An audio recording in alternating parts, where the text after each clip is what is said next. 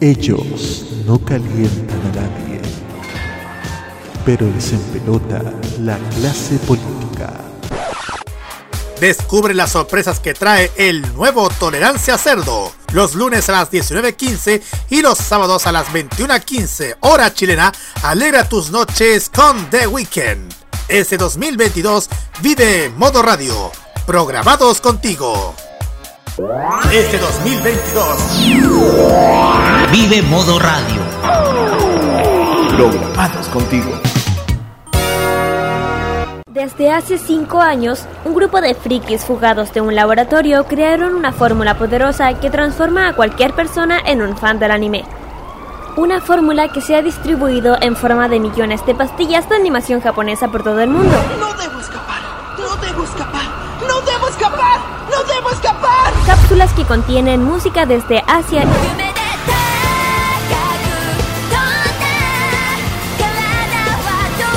y varios litros de jarabe con sabor a videojuegos. Manga y cómics que se entregan cada sábado en la tarde. Desde ahora, Kirari Usagi Ojeda, Carlos Pinto, Dani Bru y Roque Espinosa levantan el telón de una tienda que atiende desde hace más de 200 episodios. Konnichiwa, Popular e. Damos inicio a Fanmacia Popular en modoradio.cl.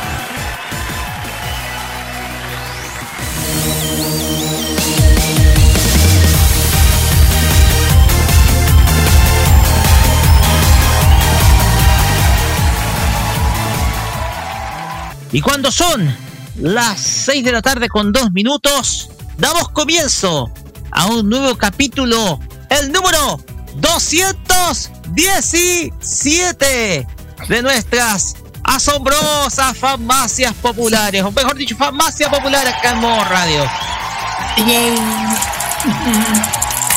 Así es. Uy, cada vez mejor el sitio este, el canal de Pechadas Legendarias. Aquí le mandamos un gran saludo, gran canal de- para reírnos un poco del periodismo deportivo argentino. Eso sí.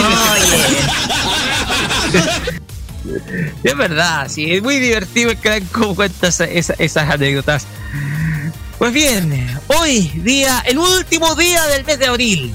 Sí, es el último día de este mes eh, de abril 2022 en donde nosotros ya estamos viviendo ya lo que es el otoño y ya vamos a entrar desde el día de mañana del mes de mayo, Día del Trabajador. A todo esto hay que mandar un gran, pero gran saludo por adelantado a todos aquellos hombres que se levantan temprano, trabajan en las noches, a todos ellos, a todos los que laburan, los- todos los que son mano de obra, a los que levantan peso, los que trabajan horas y horas en oficina, a todos los que son de trabajos más intelectuales, a todos ellos un gran y afectuoso abrazo, porque mañana, digámoslo, es nuestro día.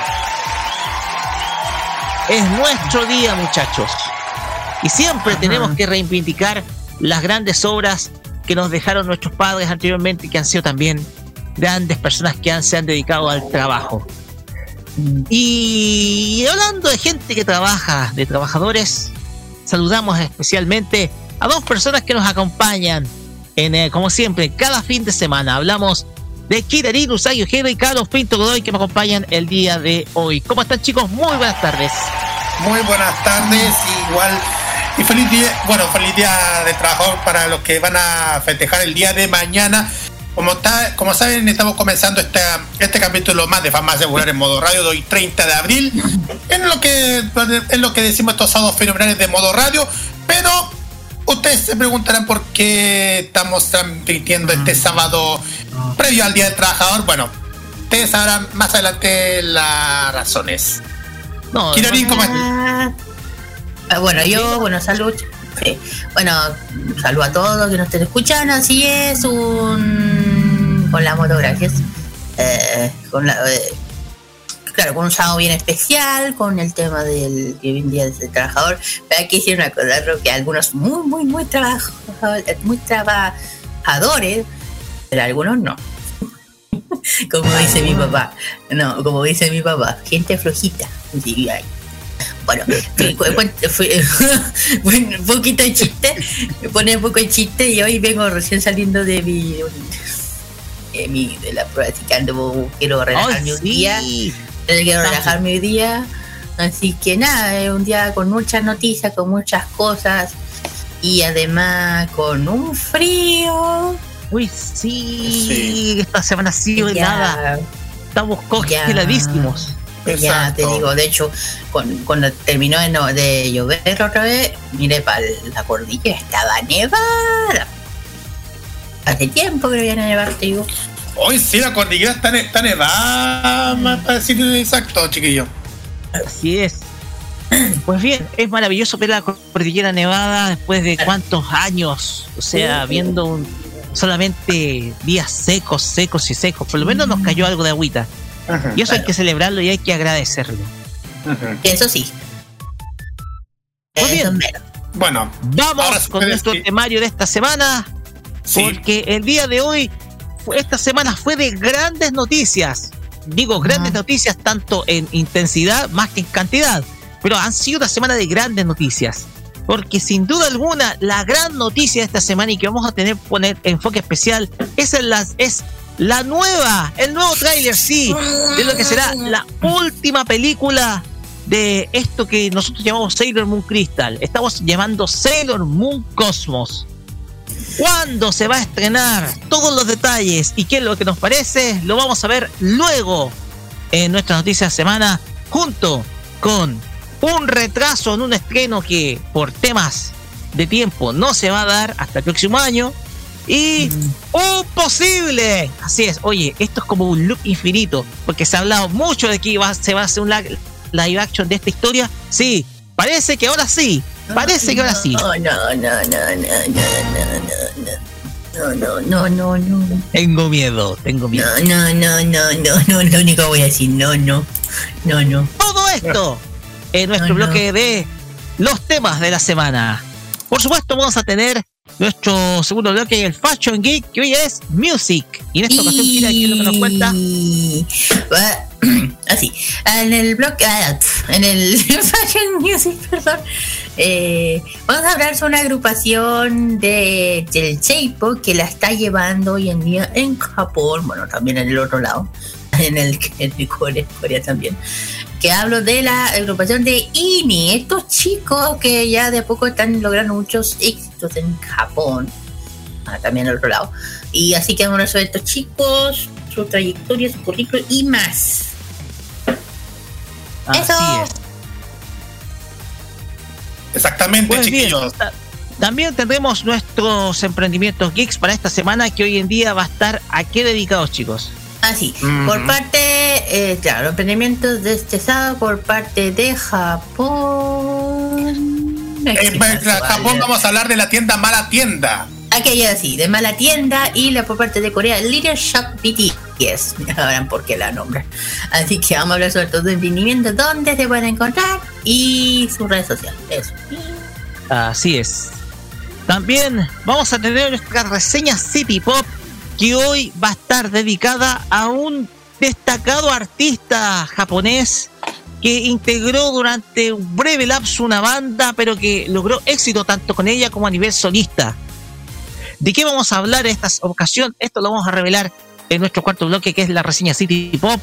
Y después vamos a ir con el Lance Top Chart que sigue en Japón, Carlos Pinto. Así es, nos vamos directamente a Japón porque vamos a conocer los oídos más escuchados según la lista de Billboard. ¿Quiénes están los primeros 10 lugares? Ahí lo vamos a conocer más adelante ya al final del programa. Así que estén con nosotros ante estas casi tres horas de farmacia popular, junto con la mejor música y con tanta humor que vamos a traer durante esta tarde de sábado aquí en este modo de hacer radio. Así es, porque hoy día vamos a tener carta libre. ¿Por qué decimos que vamos a tener carta libre? Porque, eh, como ustedes sabrán, y esto lo, hemos, lo, usamos ahora, hoy día no va a haber programa de, eh, no va a haber capítulos de The Weekend. Se van a tomar un descanso por el día del trabajo los muchachos del The Weekend, así que le mandamos nuestro afectuoso saludo al equipo compuesto por Nicolás, liderado por Nicolás López y Sebastián Arce, quienes eh, se van a tomar un descanso este fin de semana. Así que nuestro saludo para ellos y un gran, pero gran aplauso. Y a todo esto que este mes se cumple un año desde que comenzó Tolerancia Cerdo. Así es, hoy día, hoy día fue el, el estreno, un día como hoy, hace un año atrás fue el estreno de Tolerancia Cerdo, uno de los programas que hoy en día son emblema o ancla de modo radio y que sin duda alguna se ganó el espacio dentro de esta dentro de esta estación. Así que nuestro gran saludo y feliz aniversario a los chicos de Tolerancia Cerdo. Pues bien, ya dicho esto, Carlos Pinto, vamos con nuestras redes sociales. Así es porque si las redes sociales aparecen a cada rato y no vamos a meternos cuchara con el nuevo dueño del pajarito ese. en fin. Eh, Facebook, eh, Twitter, Instagram, arroba modo radio y también arroba farmacia popular. Pueden escribirnos con todos los temas a través del hashtag farmacia popular MR, WhatsApp más 56994725919. Como siempre nos pueden escuchar en envío.modoradio.cl, en el TuneIn, en Monkey Boo, online, online Radio Box y también cada lunes se aparecerá este episodio y como siempre reí todos los capítulos de esta farmacia a través de los podcasts que ya Roque lo sabe donde pueden hallar. Así es, pueden escuchar a través de nuestros podcasts oficiales en Spotify, Google Podcast, Apple Podcast, Anchor.fm, Radio Public y Pocket Cast. En esos medios ustedes nos pueden buscar, pueden encontrarse con nuestros podcasts y pueden escucharnos cualquier momento del día y a cualquier hora. Ustedes pueden revivir desde nuestro primer programa desde hace ya poco más de cinco años hasta el programa del día sábado pasado. Todo esto lo hacemos para ustedes y por ustedes, porque Farmacia Popular está en todas partes y en todos lados, chiquillos. Y ya dicho esto, nos vamos con la música para iniciar nuestra jornada de hoy, 30 de abril, porque vamos a escuchar a este destacado músico japonés que ha sido el nombre que le ha puesto la música a esta gran saga de series de anime y también manga. Estamos hablando de Kaguya-sama Love is War, quizás uno de los personajes más queridos dentro del fandom de animación japonesa y una de las series con más seguidores dentro de aquellos que son seguidores tanto de la plataforma Crunchyroll y vamos a escuchar el opening de la tercera temporada que se llama Ultra Romantic. Esa se llama la mm. tercera temporada. Vamos a escuchar la canción Jiri Jiri con Masayuki Suzuki junto con Su. Acá, eh, como. Acá, como portada musical. Se me olvidaba la palabra, chiquillo. Acá, en nuestra, popular. en nuestra portada musical acá en Farmacia Popular por modo radio. Vamos y volvemos con nuestros temas de la semana.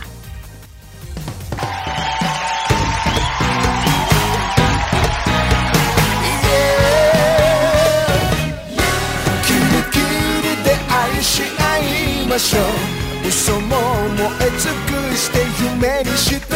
冗談じゃないもっと踊りたいもう我慢できない。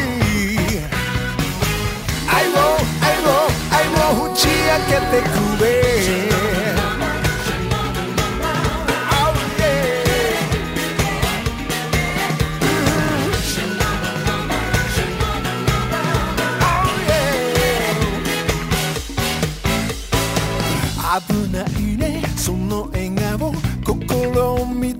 れて欲しくなる。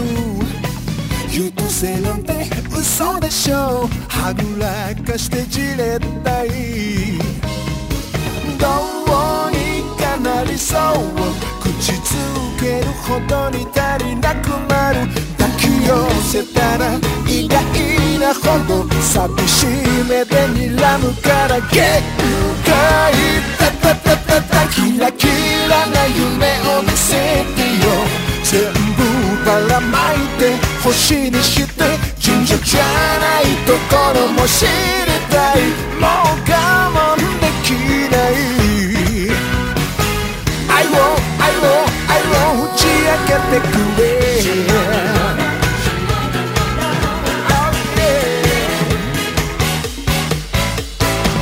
ドラマなんて飽きたでしょ？二人だけのラスト書かなくちゃ。運命だなんて誰あって演じきればいいじゃない。フラちな言葉でまた覚悟を試してくるのに一人きりさせないでよと悲しい目で笑うからずるいよなななななキリキリな恋人たちは切ないこの夜も満たせるね理性じゃないもっと奥の方震えて甘くなる愛を愛を愛をさらけ出してくれ。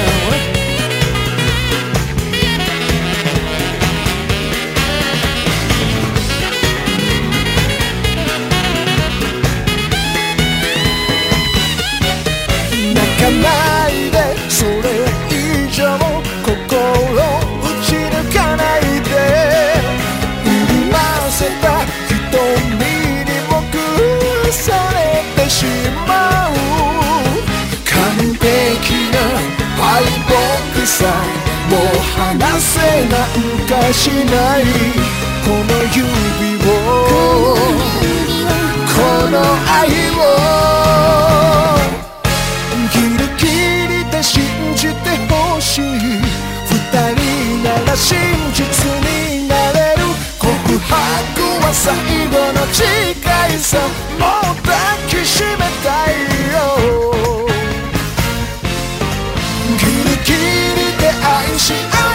ましょう。嘘も燃え尽くして夢にして。冗談じゃないもっと踊りたい。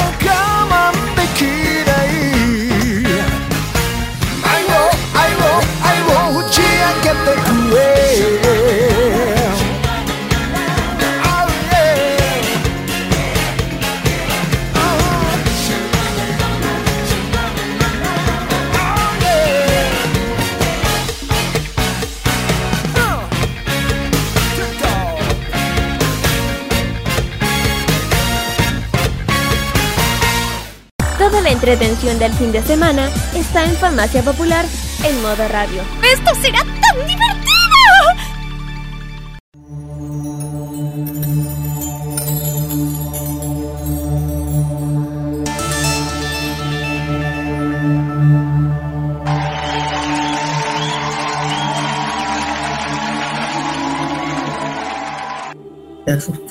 Llegamos a nuestro primer bloque acá en Farmacia Popular con el tema, yo creo que la gran noticia de esta semana, porque sin duda alguna, luego de que este año, bueno, este año es el aniversario número 30 del estreno tanto del manga como el anime de Sailor Moon, nos llegó esta noticia esta semana que sin duda alguna cautivó a muchísimos. Esto fue el pasado día jueves, porque se reveló por fin el nombre que tendrá la última saga de películas de Sailor Moon.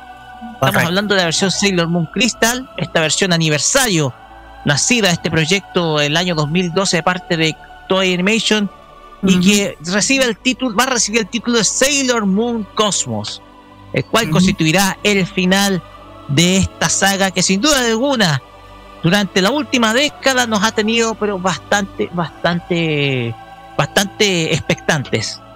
¿Y qué más para dar esta noticia que los dos grandes fanáticos de esta franquicia? Estamos hablando de Kirei Usagi Ojeda y Carlos Pinto Godoy que les, les van a mostrar detalles respecto a lo que va, a los detalles que va a tener esta película, cuándo se va a lanzar, cómo se va a lanzar y qué otros detalles hubieron durante el streaming del trigésimo aniversario de la franquicia. Adelante muchachos con todo A lo ver. que se detalla sobre Sailor A ver, Moon. A ver, permiso. Claro. Ya, mira, yo con esto soy bien paciente con los se trata de Sailor Moon. Yo ya sabía que en algún momento iban a sacar. O sea, yo ya sabía que en 30 todo pasa. Todos sueltan todo.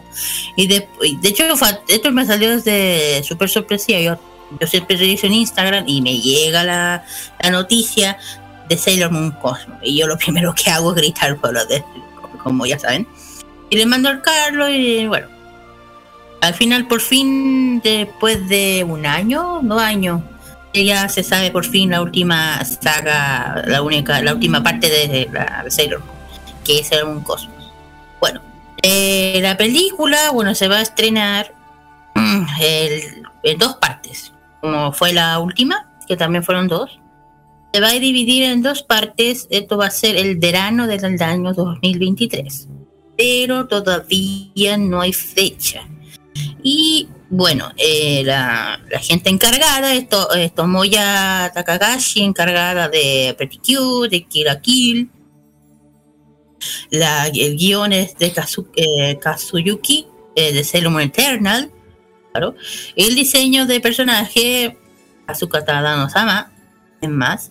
Eh, también música, la música está encargada por el mismo que estuvo encargado de Sailor Crystal y del, también de las Pretty Cure, que es eh, Yasuharu. Y el último. Oye, espérate, parece que el marido es la pareja. El mismo apellido. Sí, porque tiene el mismo apellido. Yasuharu Takanashi y ella se llama Tomayo Takagashi. Sí, esa es la pareja. Y el director de arte es Yu- Yumiko Uda, estudio de Jack y Pokémon. Ay, me olenco, cuidado. Bueno, ahí se dio a conocer este tema, el norte, el ya no es Ceremon Eternal, sino Cosmos, porque Eternal ya fue. Ya fue en la anterior. Y bueno, yo al principio creo que todo el mundo ya se sacó la duda de si iba a salir ovas, películas o serie. Bueno, terminó siendo película. Y a mí me sorprendió, ¿sabes por qué? Porque se adelantaron, porque siempre los, es el, o sea, el hace los 30 de julio y aquí se hicieron súper antes. Yo no sé por qué, pero anunciaron cosas importantes. De, por ejemplo, se anunció un nuevo elenco revelando el Pretty Cure Guardian Sailor Moon Super Live, o sea, el, el teatro, el, el musical teatral de Sailor Moon, en, esta vez en Nueva York. Hecho, el próximo 14 de mayo, dando la oportunidad a miembros originales de Sailor Moon Super Live que no habían podido presentarse fuera de Japón, después de lo que pasó a. Ya saben. Y eh, también se empezó a rumorear quién iban a ser las bolas, las voces de la de Sailor Moon, de, de la Diana y otros personajes, se dio el tráiler y se dio a conocer ¿cómo se llama? otras cosas que merchandising que se dan a conocer en el evento. Por ejemplo, un museo Pretty Cure Sailor Moon eh, desde el 1 de julio de 2022 hasta el 30 de diciembre, o sea, casi todo el año. Va a ver. Esto es el Museo Roppongi. Suelta lo que están allá. Y bueno, y también lanzaron más merchandise, una Sailor Moon eh, Key Poké. Y justamente, bueno, es una. De hecho, está, si está blanco es porque la sacaron de la, del manga. Y ahí tienen todavía. Es un edición especial, limitada, no sé cuánto venga a valer, ahí, tiene, ahí saldrá. Y también se, un merchandise especial de Mini Petty de la princesa Ferreri y del príncipe Endymion. ¿Y qué más? Bueno, lo único que le voy a decir es por qué el Cosmos. Es porque el manga viene por ahí, en los últimos tomos. Y los que hayan leído el manga van a decir, sí, tiene mucho, mucho sentido que sea Cosmos. Como es el final y la última transformación de Sailor Moon, como todo el mundo sabe, es. Por eso que termina ahí. ¿Y qué más? Bueno, yo estoy súper contenta, feliz. Yo creo que es algo que la, la Naoko quiere de una buena vez terminar con esto. Eh, por eso que lo- yo creo que lo hizo más película, porque el manga de los- de la- de la- de- del lado de Star es corto. No es tan largo como los demás. Por eso. Entonces tiene sentido que haya sido película. Así que no sé, pues yo estoy contenta, feliz. Ojalá. Digo, te voy a decir una cosa, Ricky. Netflix, si te la consigues, eterno amor eterno para ti, para mí, con él, con, él, con Netflix. Ya sabes, si la consigue, eso lo digo todo. Netflix, haz lo Por tuyo. favor, por favor, Netflix, Sí. por favor, Netflix, como lo hiciste la otra vez, por favor, por favor. Lo único. Sí. Eso. Bueno, date cuenta, date cuenta que la película de Sailor Moon Cosmos se va a estrenar, como ya lo dijo la Kira, en do- una película de dos partes que se va a estrenar a partir del 2023. Ujú. Así es, se ve para el verano 2023, el verano japonés, o sea, por allá en el invierno nuestro. La O sea, como hoy día. Exactamente, como hoy día. por ahí. Como hoy día. Exactamente. La, ¿Saben? La película va a estar a cargo de Toei Animation y de Studio Dean y la dirección, como ya lo mencionó, está Tomoya Takahashi. El guion estará a cargo de Kazuyuki Fudeyasu. Diseño de los personajes va a correr por, atención a fanáticos de los 90, ta, ta, ta, tan, Kazuko Tadano. Obvio. Sí, pues, tiene que... Yo tuve, yo tuve la fortuna el, de conocerla en persona papá, así que le tengo más cariño. Sí. Tengo su autógrafo, diga, ahí lo dijo. La exactamente, la composición de la música va a ser hecha por Yasuharu Takanashi y la dirección de arte, como ya lo mencionó nuestra amiga Kira, Yumiko Kuga. Em, como ustedes saben en el tráiler, eh, como tuvimos viendo el primer tráiler, eh, ya pudimos verlo a través de nuestra, a través de todo el, por internet y ahí vamos a mostrar por interno, chiquillos, eh, cómo será, cómo será esta, esta película, la nueva película de Sailor Moon Cosmos. Y, y bueno, ya ustedes ya los, bueno, vamos a conocer más detalles de todo lo que se viene en esta nueva película, porque como ustedes saben, eh, ya lo dijo ahí, le dijo la, nuestra amiga Kira, eh, la aparición total de las Sailor Guardianas, eh, con Usagi Tsukino como protagonista principal, en el arco de, en el arco del manga original de Sailor Moon Sailor Stars, donde se puede visualizar a Sailor Galaxia, quien será la antagonista principal de la saga. Y también la aparición de Chibi Chibi. Sí, ojo, que la chivichibi es justamente, ya saben, la hija, más que la gente no le mete la cabeza. Exactamente. Igual toda la información lo que vamos- que está que lo mencionó la Kira y también lo que estamos diciendo a partir de este momento también está disponible en nuestro sitio web www.modoradio.cl junto con toda la información de la música, la tecnología y muchísimo más. Y ahora sí, vamos a los comentarios partiendo por el jefe, nuestro querido Roque. Te estáis tomando las atribuciones que no te corresponden, Carlos, animar el programa. Ah, Bueno, le dejo el lujo nomás. Le dejo el lujo. Sí, dale, dale ojo, hazlo. mm, Miren, sucede lo siguiente.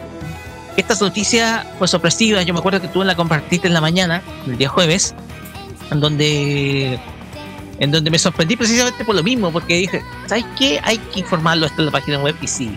Y se, me toca hacer el honor de hacer la nota de, de, de esta, de, de esta hora.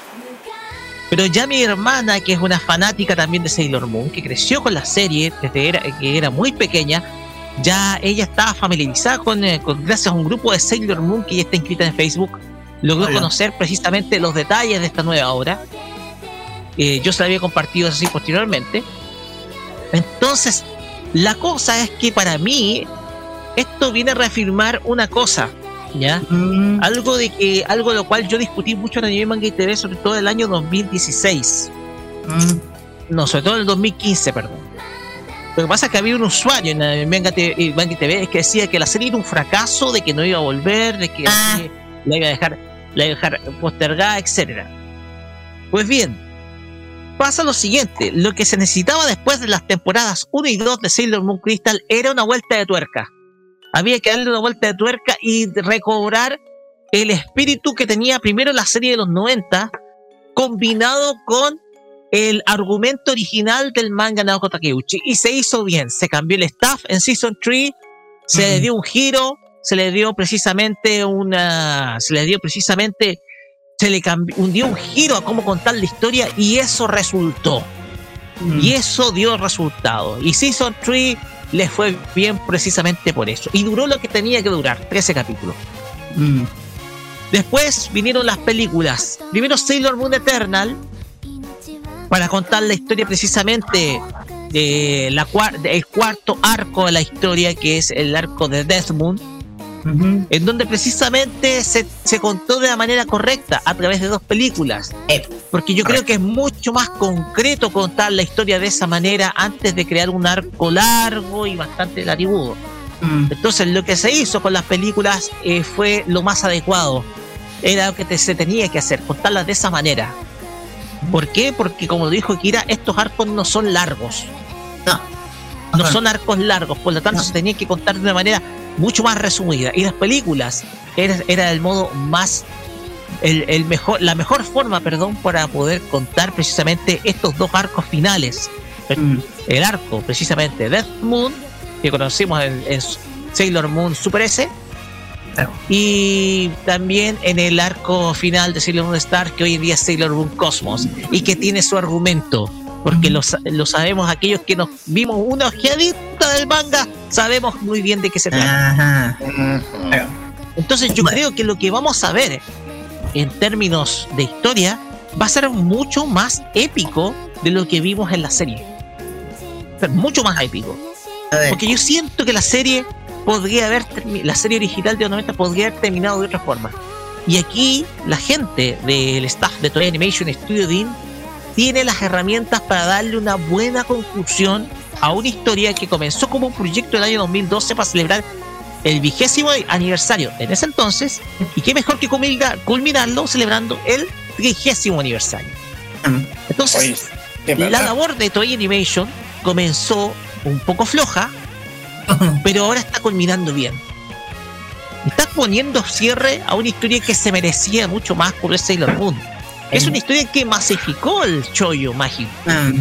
y que además entregó precisamente a muchas personas, principalmente al producto femenino y también del público masculino, le entregó precisamente no solamente un entretenimiento, sino historias sin duda alguna eh, divertidas y también mucho más emotivas respecto a una joven que no tenía muchas expectativas en su vida, como lo es Usagi, pero que de la noche a la mañana se convierte en heroína y aprende con mucha madurez, o sea, aprende a madurar tempranamente, sobre todo enfrentando una vida en el pasado que ella tuvo en algún otro momento, en alguna otra vida anterior. Ya para ir cerrando un poco este comentario, porque sin duda alguna, eh, de aquí a un año, un poco más de un año, tres meses más, vamos a ver esta película estrenándose en los cines de Japón. Ahora, mira, yo voy a opinar, voy a decir una cosa, a ver. Aquí es lo que demuestra cuando Toy toca algo y nos hace muy bien y cuando vuelve lo que es original y, arregla lo que tiene que arreglar sale bien. A lo que digo. Porque las, las primeras de Sailor Kira no estaba bien. Después la trajeron. Después la trajeron. Al traerla, volvió lo que era Sailor Moon. Más o menos. ¿Ya? Ahí está la evidencia de lo cuando se hace algo bien, pero hasta ahí nomás. Pero cuando consigues el elenco que tuvo atrás de los 90, ya. Ahí el cambio es grande. ¿Cachai? Y además, ojo, la gente tiene que pensar algo. La última película de Cosmo va a ser muy oscura.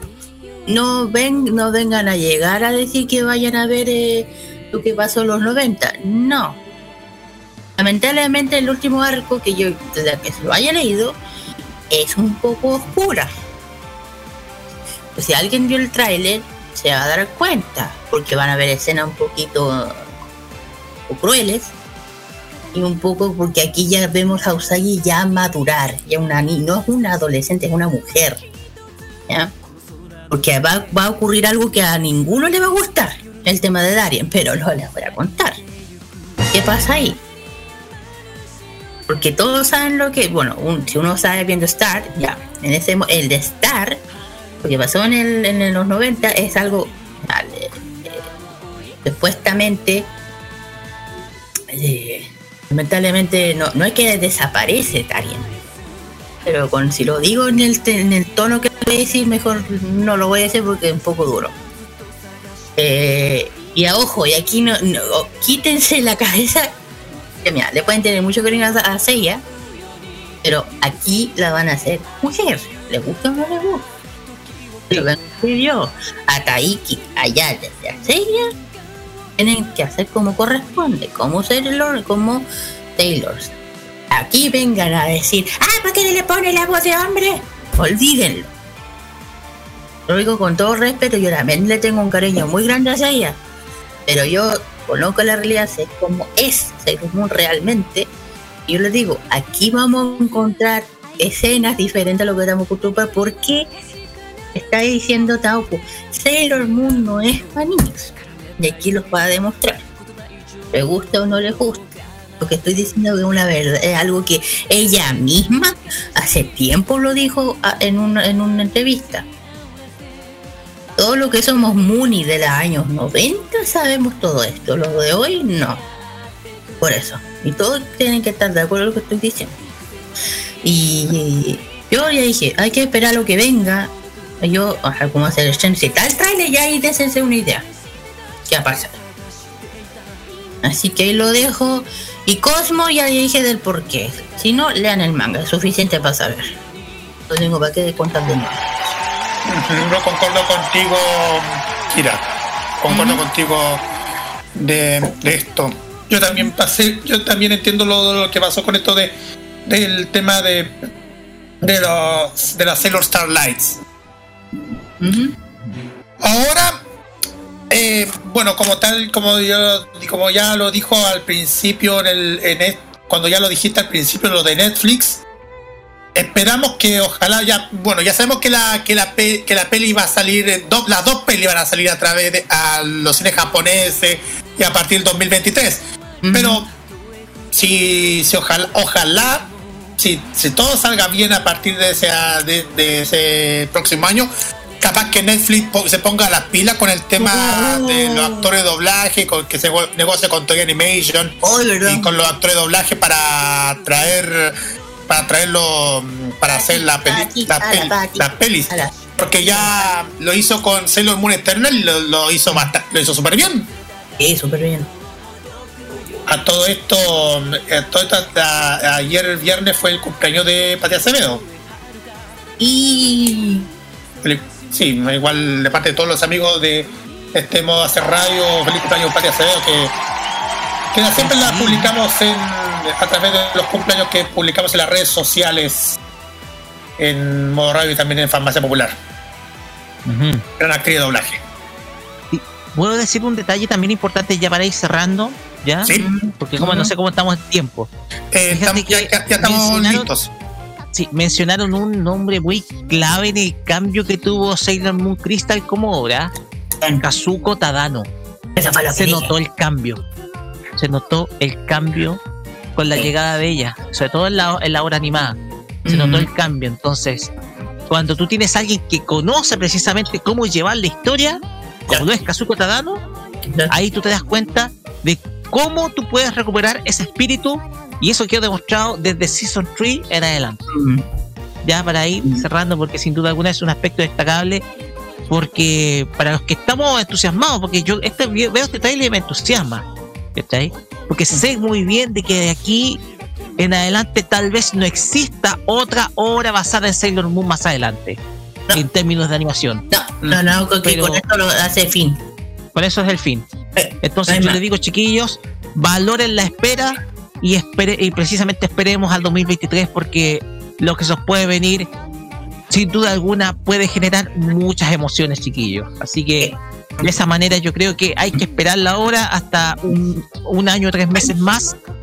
Y nosotros vamos a estar atentos a cualquier novedad, chiquillos, como modoradio.cl y como Farmacia Popular. Sailor Así es. va a tener siempre una cabida acá en eh, nuestro programa. El otro, todavía no sabemos qué va a ser el opening. Ahí lo dejo. bueno, hay, bueno, hay que ver qué va a pasar. Hay que ver qué va a pasar. Ya. Así es. Vamos a siguiente. Pues bien, vamos a cambiar de información porque vamos a ir con otro tipo de música, chiquillos. Vamos a ir con otro tipo de música. Discúlpenme, voy a usar esto que está acá porque de seguro va a simpatizar un poquitito. Y me van a ir a jugar ahí. Oye, esto me lo encontré casualmente gracias a ciertos a ciertos sitios web, no puedo decir quién es, cuál es. Pero y esto tiene relación precisamente con la película de Super Mario Bros. que está preparando precisamente en Nintendo junto con Illumination Studios, que es la casa de animación que, que está realizando este trabajo de animación. Pero no es una muy buena noticia la que tenemos acá, porque la película de Super Mario Bros. que se había eh, anunciado el año pasado va a sufrir un retraso y se va a estrenar en el año 2023, chiquillos. Así que va a haber que esperar un año más para conocer al fontanero más intrépido de, intrépido de la historia de los videojuegos. El fontanero que cambió el esquema de los videojuegos tal cual como es. O sea, 1985, desde esa fecha, los videojuegos no fueron lo mismo. Fue una revolución ese año, gracias a la NES. Porque Illumination Entertainment tiene entre manos uno de los proyectos más esperados de precisamente del último tiempo, que es la película de Super Mario Bros. O al menos lo tenía, porque la última novedad al respecto es que su estreno no se verá este año. Sin embargo, la fecha elegida para el estreno era el 21 de diciembre. Esa iba a ser la fecha previo a la Navidad. Aunque ahora va a esperar algo más. En su lugar será la nueva película del gato con botas, la elegida para la campaña navideña. Provocando otro retraso. Entonces, la, eh, de hecho, sí, porque se iba a estrenar en septiembre a estrenar a final de diciembre, previo a Navidad. la, aventura de, la aventura de Super Mario Bros. se retrasará ah, para el año 2023. La posible fecha será el día 7 de abril de 2023. Esto fue, esto fue comunicado por el mismo Shigeru Miyamoto en la cuenta oficial de Nintendo of America, en donde, en donde anuncia de que la película se retrasará para la primavera del año 2023. Esto quiere decir que va a ser a estrenar el, 20, el 28 de abril en Japón y el 7 de abril en los Estados Unidos. ¿Ya?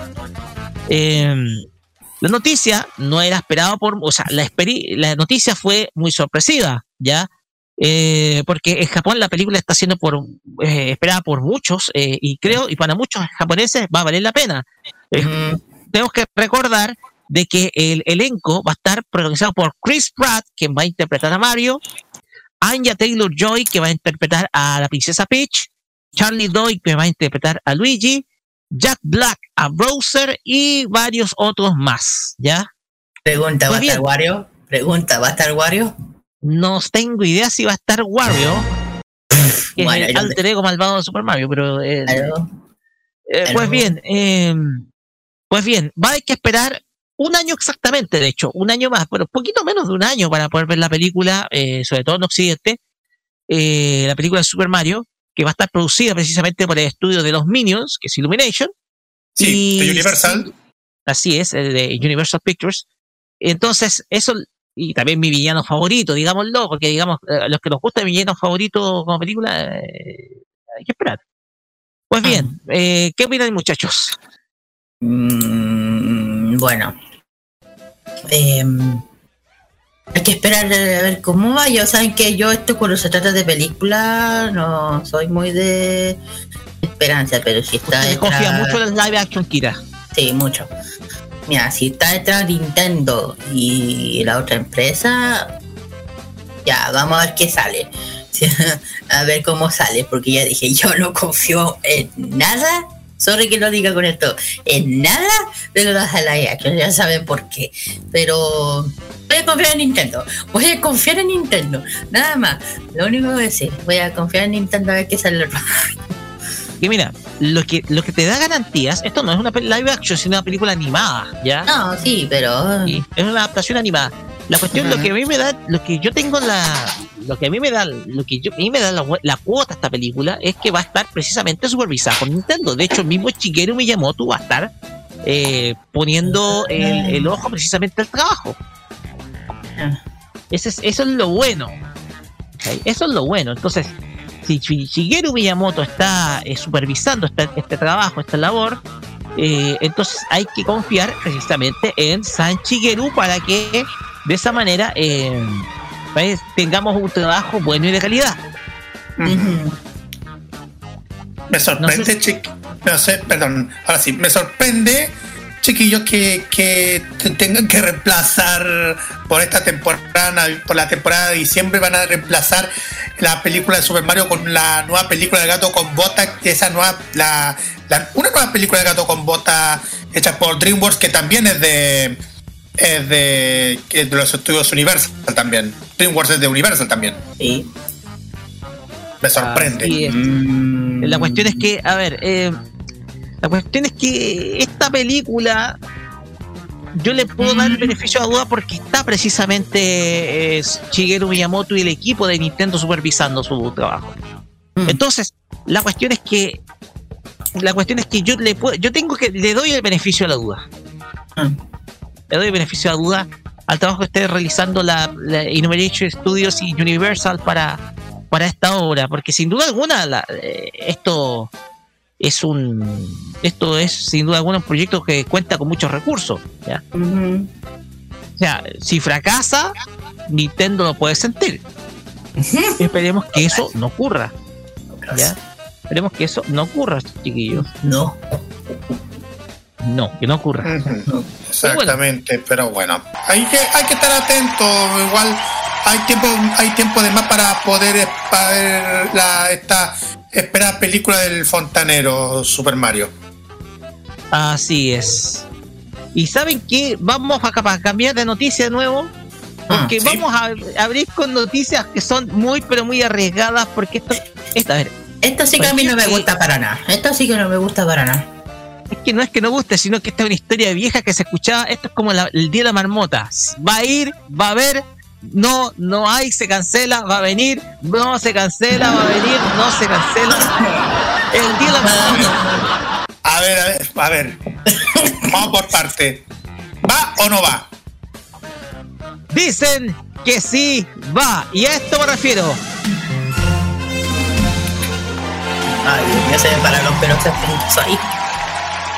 Sí, oye, a cualquiera que se le que escuche esta canción que nació en la década de los 80, se nos para los pelos. Oye, Sí, no sé se me paró. inserto de Condorito presentando Robotech Carlos Pinto. Ah, sí, con, con, con E. Con E. Pone. Sí.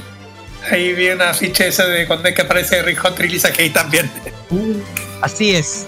Porque esto tiene que ver con Robotech. Pero no es que Robotech vuelva a la pantalla chica, Sí. sino que, según, según varias fuentes, ahora sí, porque esto es el día de, Mar- como dijimos, el día de Marmota, Robotech sí va a tener película de acción real.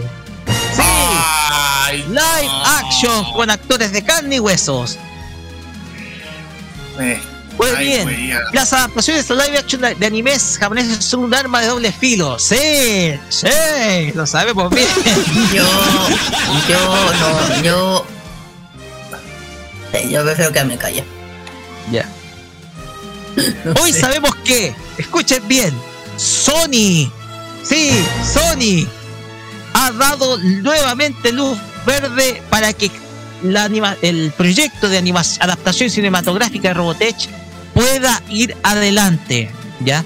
Esta serie de animación japonesa que conocí, que originalmente se titula como Macros, eh, va a tener sí o sí su producción eh, su producción en live action. Y esto está dicho por la productora Deadline, o sea, no, por eh, la revista Deadline, que ya estaría confirmado director y habrían muchas sorpresas. Robotech, uno de esos proyectos que, que de largo recorrido, que por par de razón y otra, no ha terminado de cuajar. El estudio había, había estado, incluso habían contratado a James Wan como director y al fin y al cabo el proyecto no dio luz verde, ¿ya? Entonces, eh, entonces no pudo seguir adelan- adelante, teniendo que optar por filmar Aquaman, ¿ya? Más adelante se fijó a Andy, a Andy Muschietti, que venía de eh, dirigir la adaptación nueva de It de Stephen King, pero tampoco pudo.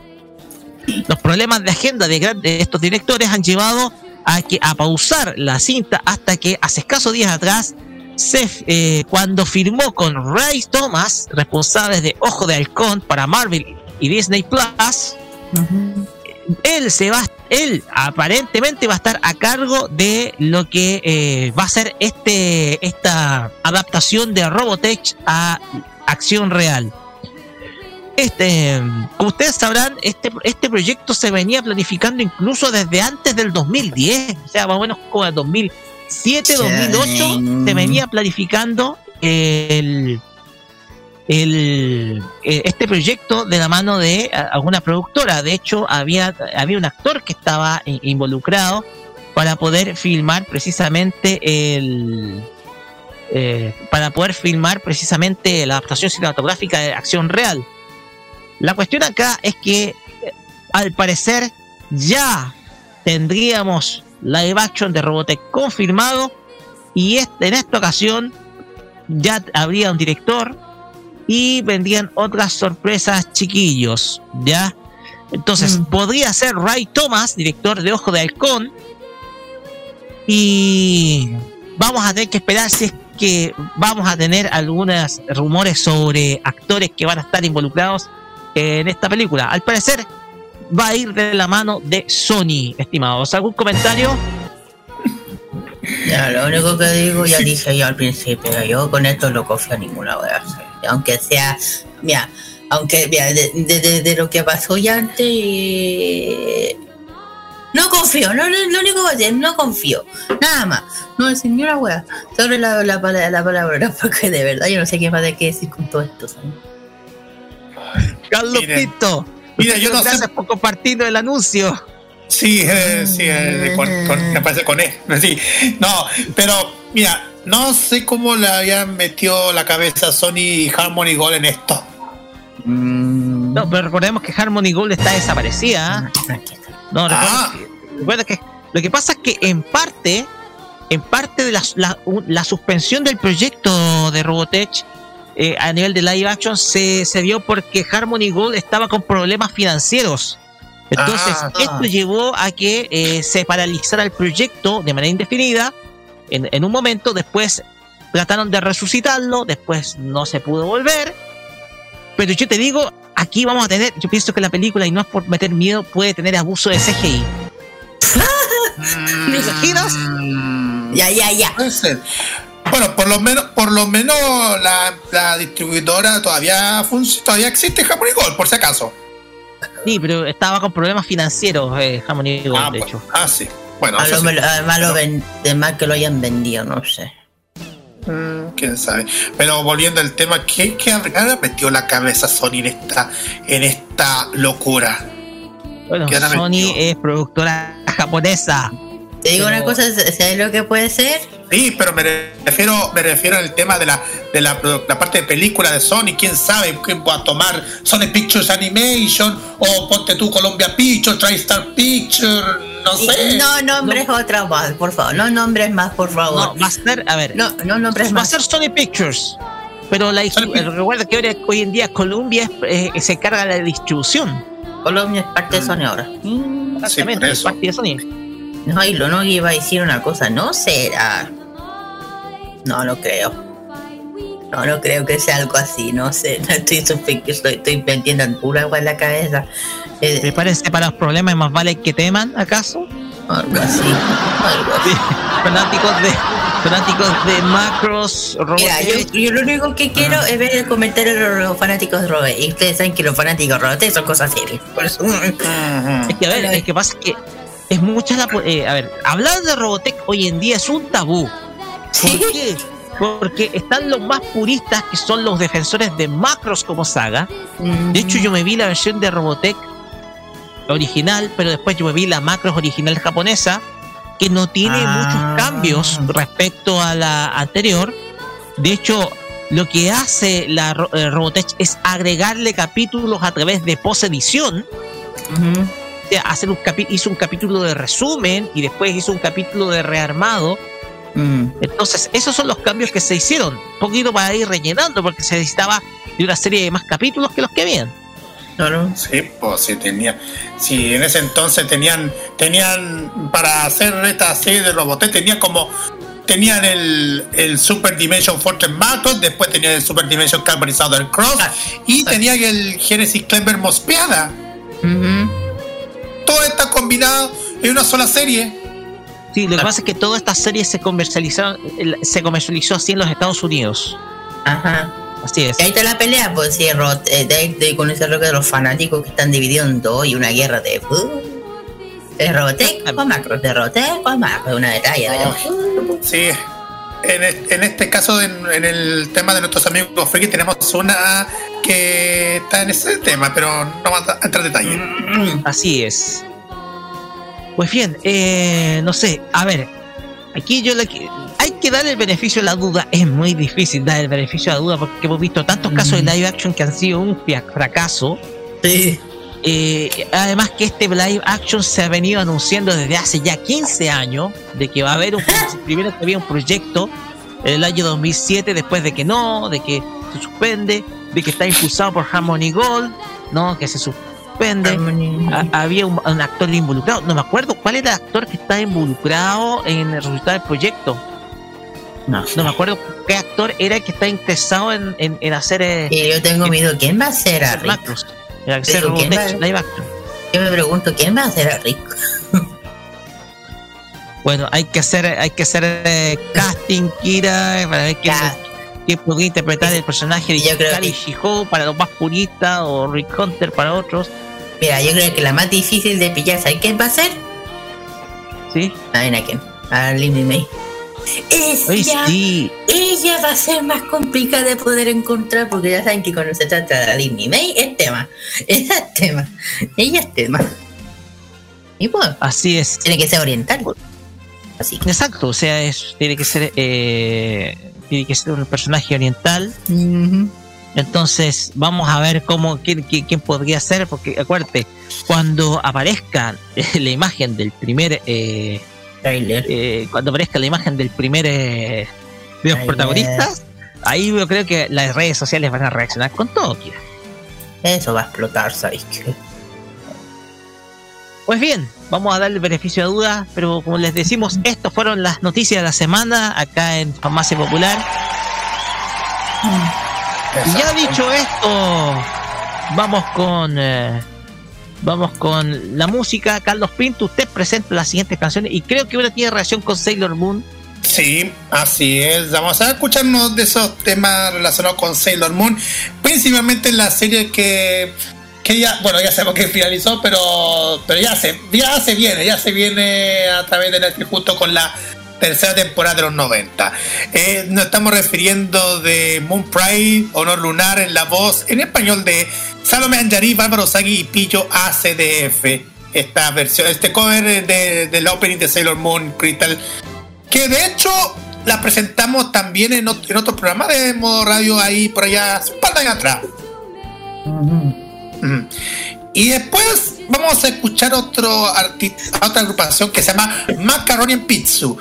Ellos interpretan este tema llamado Ikiru Osuru es el opening de Dragon Quest The Adventure of Dai.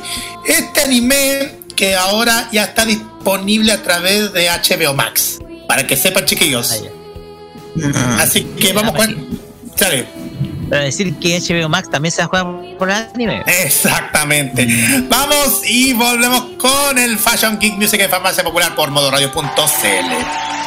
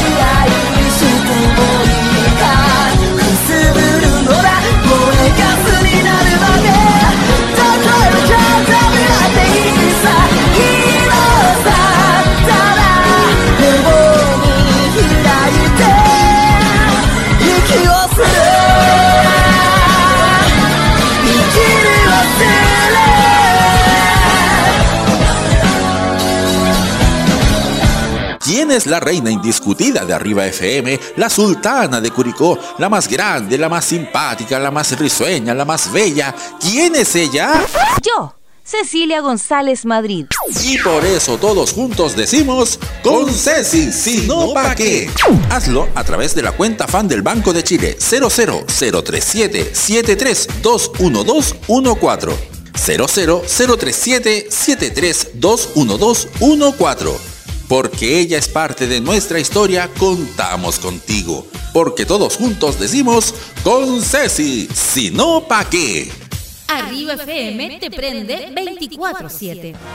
Los mejores recuerdos del pasado y del presente de la televisión nacional e internacional lo ofrece Telearchivos en sus canales en YouTube y en las redes sociales. Transpórtate a los recuerdos que dejaron en la memoria colectiva en Telearchivos Retro Conozca cómo ha sido el presente durante los últimos años en Telearchivos Moderno y revisa los mejores archivos en imágenes a través de nuestras redes sociales en Facebook e Instagram. Déjanos tu comentario en nuestro extenso material de archivo, que cada día crece más y más gracias a nuestros constantes archivos. Entra y suscríbete en youtube.com, dale like en nuestras redes sociales y disfruta de estos grandes recuerdos. Telearchivos, rescatando el pasado y el presente de nuestras vidas. Toda la onda de Oriente lo encontrarás solo en nuestra compañía. Vive la onda friki en la compañía de Modo Radio. Programados contigo. La moda de Oriente y las curiosidades de Japón están junto a Kira, su fashion geek, en Farmacia Popular.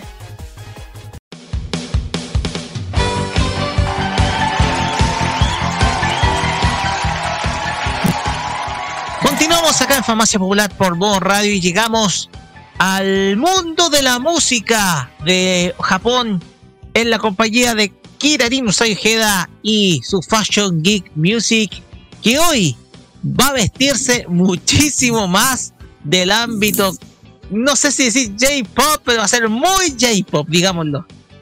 Va a ser muy J-Pop. Así que Kira, adelante nomás. Gracias, Roque. Sorry, que estaba. iba a salir algo por ahí. Eh, sí, vamos a hablar sobre esta, una agrupación nueva, pero a la, bueno, de una agrupación, una agrupación nueva en Japón, que son los chicos de INI. Bueno, eh, anteriormente, antes de hablar de ellos, eh, ellos, ellos llegan saliendo de un programa que yo he estado hablando en el otro programa, pero de Japón. Es el Production 01 Section 2, o sea, temporada número 2. ¿Por qué lo estoy nombrando? Pues la razón viene por, justamente estos chicos. Eh, eh, ¿Cuánto cortó? Ya saben que esto es un, es un programa de competencia telereal, un, un reality más o menos. Pero esta es la versión masculina de Japón a la versión hermana del otro de Corea. Y la, la, versión segunda de la franquicia, un programa que ya dije que reúne a 101 aprendices, por eso que hice 101. Eh, y, también produce eh, grupos masculinos per, eh, pertenecientes a 11 miembros, o sea, de ahí salen lo que digo yo, lo que son agrupaciones. Eh, el programa se estrenó el 8 de abril de 2021. Aquí lamentablemente no llega esas esa, esas señales que más por, la pago de Asia. Y se transmitió a, a través de Hio. Hio eh, es una empresa japonesa de internet formada originalmente como una empresa conjunta en las empresas y como, Yahoo. Ahora lo sé. Y, eh, entre los jueves 9 de la de la mañana, de la noche, hora de Japón. Claro, si estamos hablando 8 de abril, Sí, o sea, claro, serían como las 8 aquí. 8 o 7. El programa, ya saben que bueno, se, se, transmitió a través de YouTube también y su, con subtítulos con ciertos países. Yo no sé si estaba en español o no. Como ya me comentaba que es, este es un, el Production Servano eh, serie de televisión de Corea. Eh, la serie producida aquí en Japón fue por Toshimoto Kyoko. ¿Y por qué estoy mencionando esto? Porque los 11 primeros ganadores debutaron debajo del nombre de INI. Ya, de aquí salen ellos. Ya, bueno, eh, cuento corto. Eh, este ya dije que este es un programa, ya, ya lo dije. Bueno, tiene uno y dos. Tiene primera temporada segunda temporada. En la primera temporada, cuento corto, salió J01 y en esta salieron los chicos, un One un INI.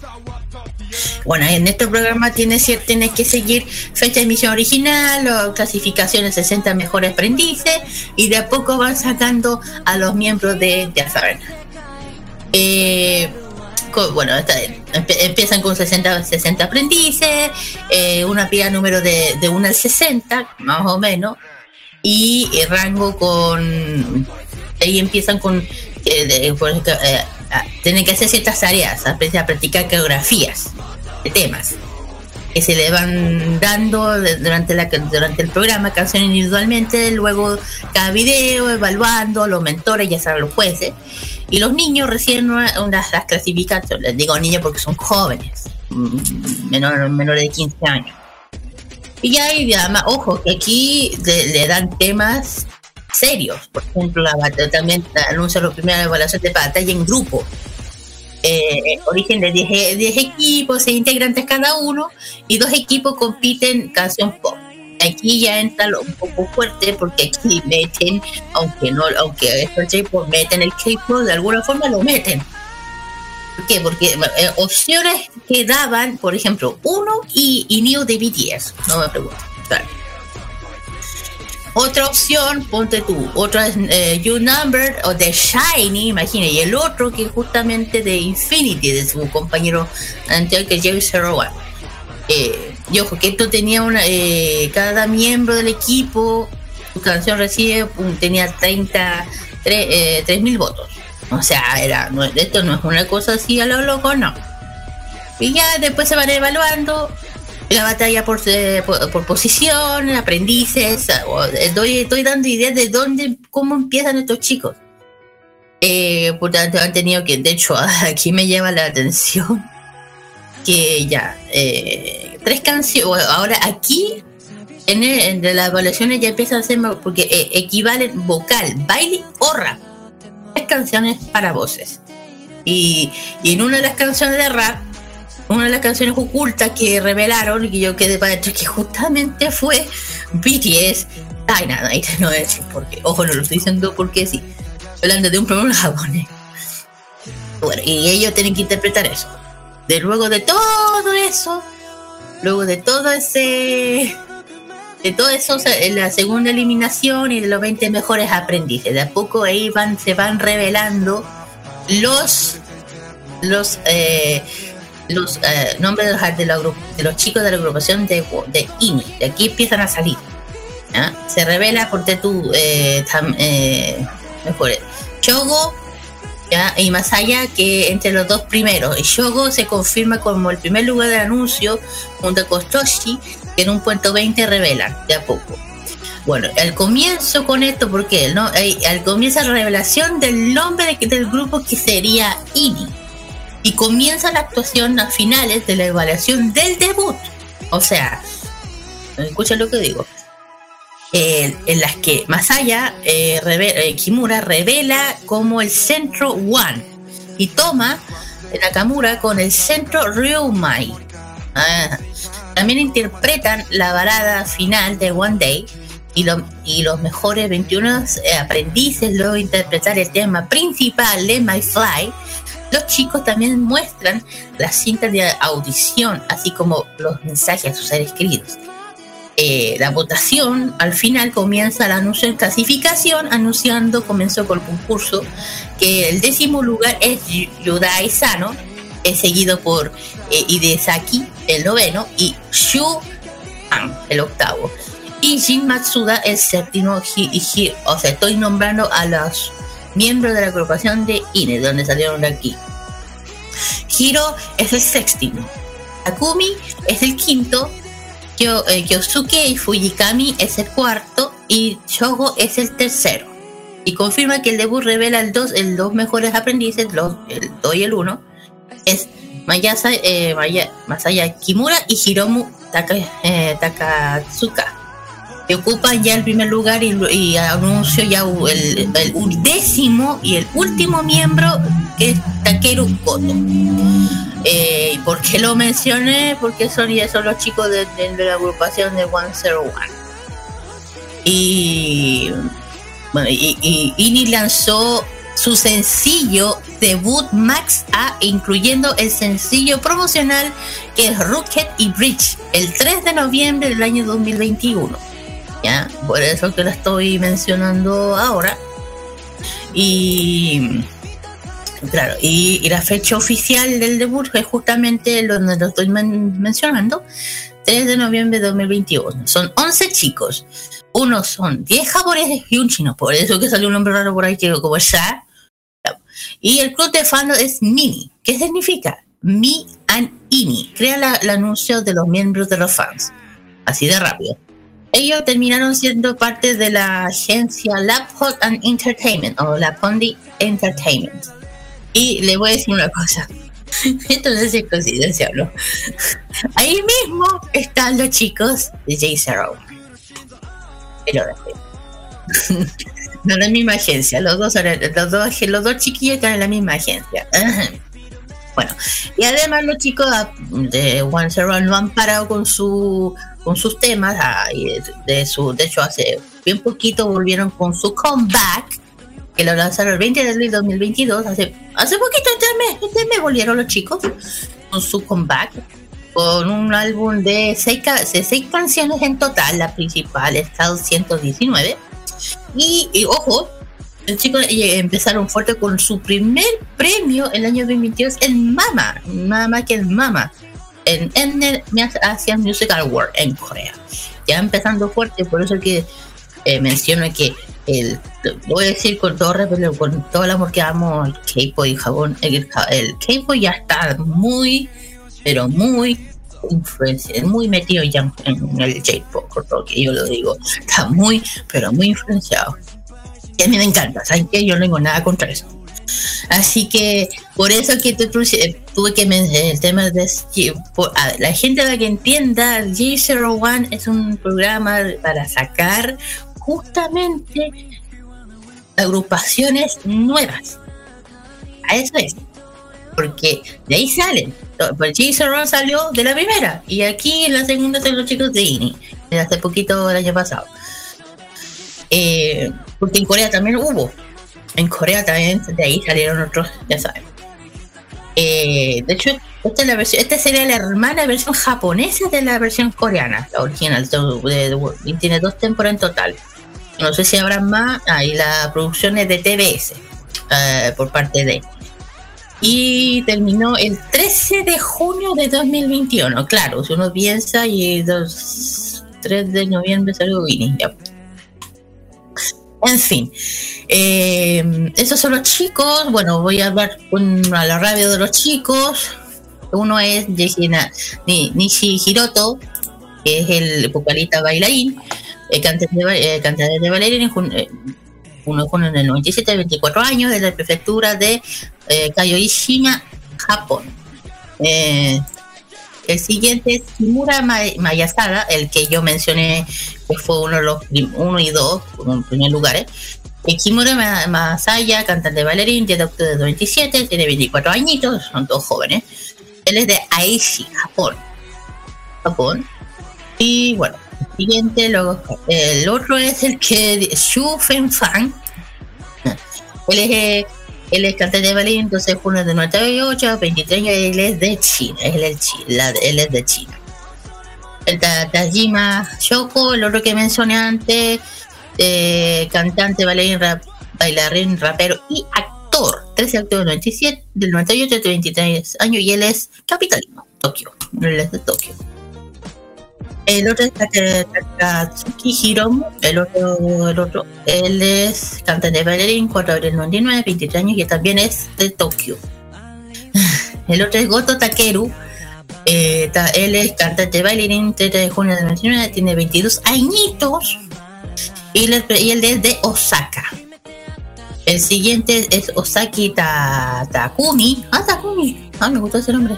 Él es cantante bailarín, 14 de junio del 99, también tiene 22 años y también es de Osaka. No sé por qué eso. El otro es Fujimaki Yosuke. Él es cantante y bailarín, nació desde agosto del 99, tiene 22 años y él es de Nagano. Eh, el otro es Sano Yudai. Eh, él es cantante bailarín, 10 de octubre del 2000, es un chico millennium, tiene 21 años y, este- y él es de Osaka también. Eh, el, el, el otro es Ikesaki Hito. Él es de cantante bailarín, 30 de agosto de 2021, tiene 20 años y él es de la prefectura de Fukuoka.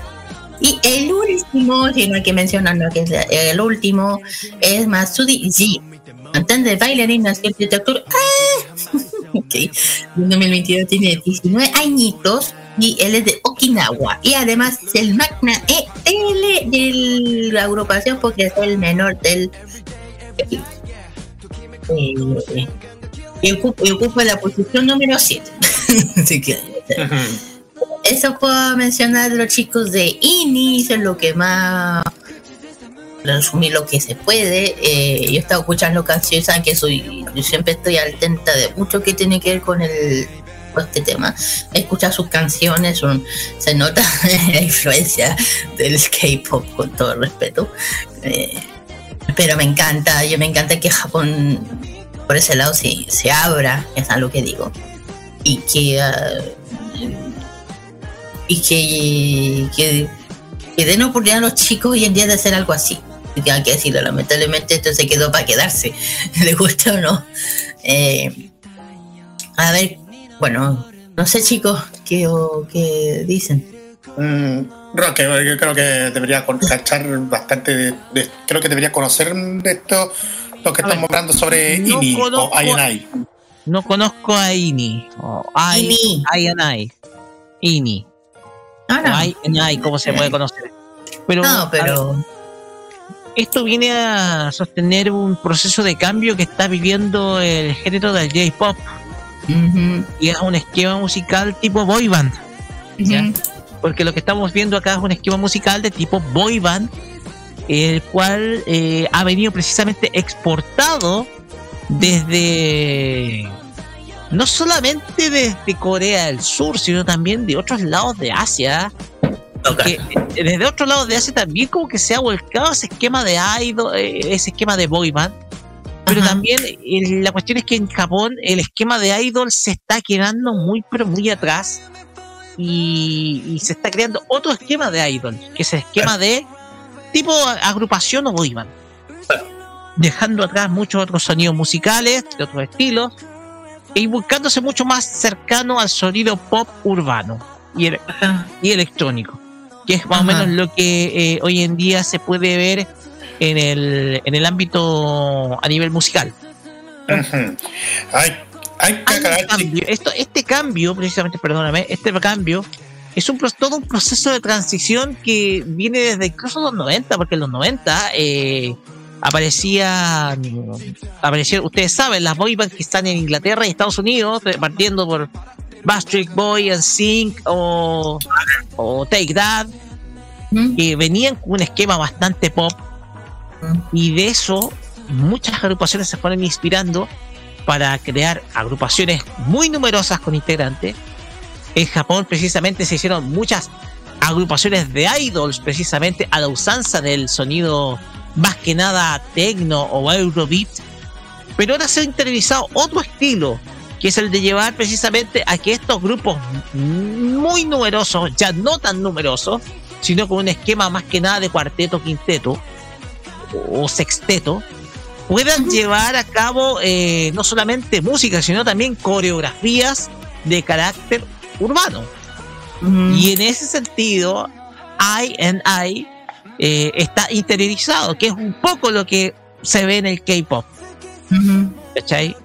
Entonces, eh, yo eso es lo que noto del cambio precisamente en, eh, en el ámbito musical de, de ese estilo. Y precisamente eso, para mí, eh, eso para mí interpreta lo que está haciendo estos talent shows que se han ido interiorizando, sobre todo eh, en varios países asiáticos. Ajá, exactamente. Y hay que aclarar, chiquillos, que como tanto nosotros como lo que estamos haciendo los días jueves, siempre eh, hablamos de estos artistas, los jueves que hablamos en K-Mod, hablamos de también de que estos, estas, agru- esta- tanto las agrupaciones que una mezcla, una, es una mezcla muy vigente con lo que es el mundo del, de, lo- de las boy band del, de, con los boy band de la, de la música tanto de la música asiática. No sé si me entienden, chiquillos. Es que, a ver, el. Mira. Como dice, esto ya se quedó. Porque tenéis que ver lo que está pasando en China, lo que está pasando en, Viet- en Filipinas, perdón, con el tema, ya saben de qué agrupación me estoy refiriendo. Y es que ya te digo, la gente en Asia tiene su, forma, su propia forma de gusto de música, ¿cachai? Y las boy band han estado de hace mucho tiempo, no solamente ahora, desde hace mucho antes. Desde hace mucho antes. Mucho antes de que tuvieron los Backstreet Boys. O sea, de junto a Backstreet Boys, claro que allá en, Asia era mucho más que aquí, pero ya en, en- en esos tiempos ya eran conocidos. Estoy hablando de boys band que ya, del mundo del K-pop, que ya que el K-pop ya existía, que aquí todavía ni llegaba. Pero eh, esto demuestra que de a poco se está, y con todo, con todo respeto, eh, quedando.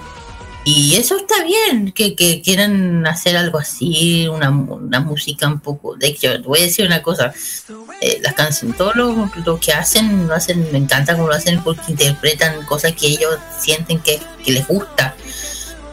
Y nada, y a veces siento que todo esto lo hacen hacer, le- les ayuda a seguir adelante porque le digo, hay muchos, casi todos son jóvenes, todos son jóvenes, chiquillos de 16 años, 24 años, jovencitos. Y nada, eh, siendo C-pop, K-pop, K-pop, Philly pop, de donde sea. Eh, siempre con respeto, yo creo, a mí me encantan todos estos estilos más de lo que es de por acá. Porque hay que decirlo con todo respeto. Hoy en día lo que hablamos de música de por acá, hablando del de América, no hasta no, de nivel ya no es lo que era antes. Yo, yo creo que me van a estar de acuerdo, Rocky. Ya no es, la- no es lo que era antes. Hay algunos que sí, algunos que no. ¿Ya? Pero en fin. ¿O no? Por eso que yo...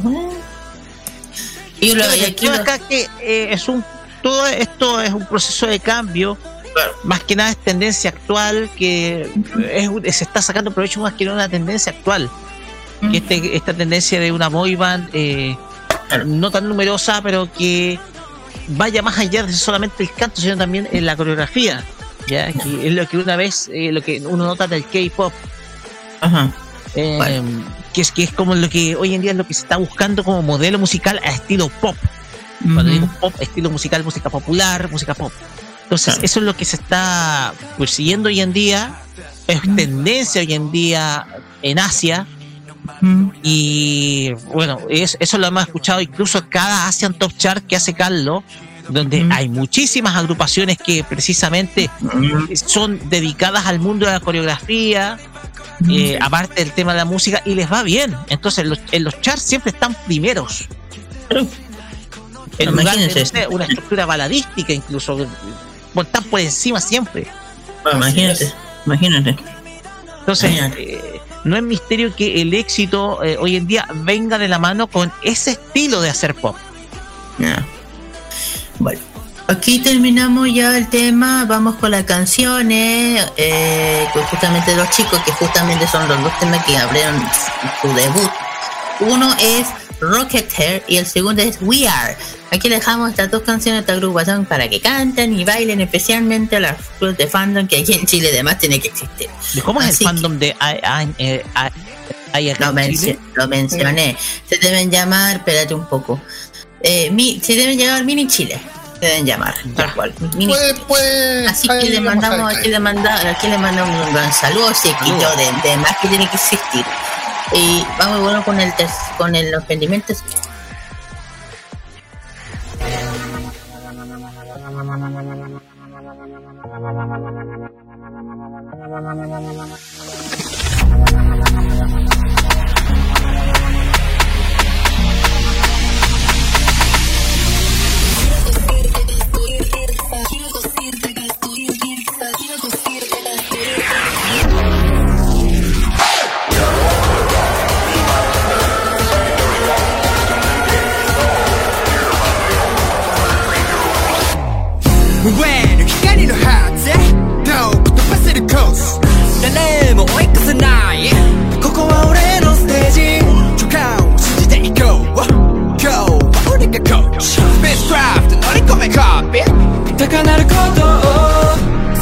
め恐れては先はない。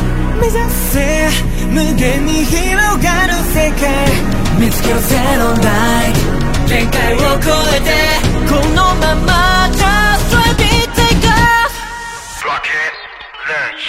I'm a rocketeer 飛び越え月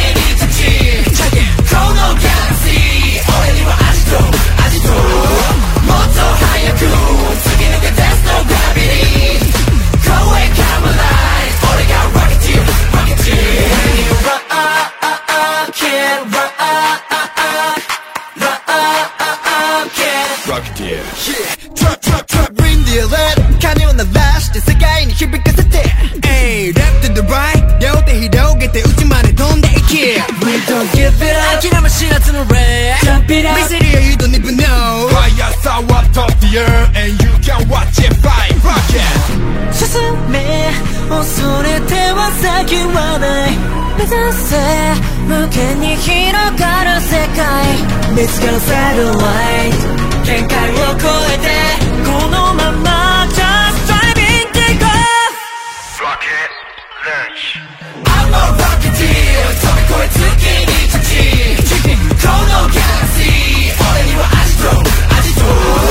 So high Moto Hayaku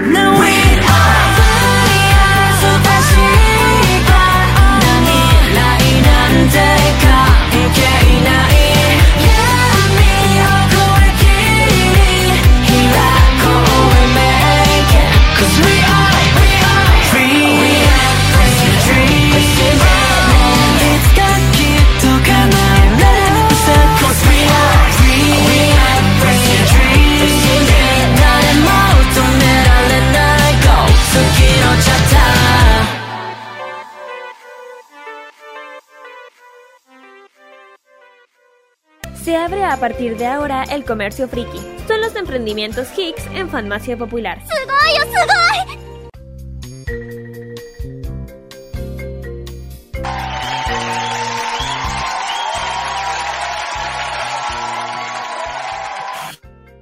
Perfecto, ya hemos vuelto ya del Fashion Geek. Vamos a los emprendimientos de este último de este mes. ¿Qué quiero decirlo? Vamos hacia el sur de Chile, a lo más sur de Chile. Es una tienda que está, lo- cuando, cuando digo que el K-pop llega hasta lo más, más allá de Chile, más a, a- a lo- al final de Chile, llega. Bueno, hablo de esta, es una, un emprendimiento que se llama Little Shop BTS CL. Pregunté, ya sabrán por qué.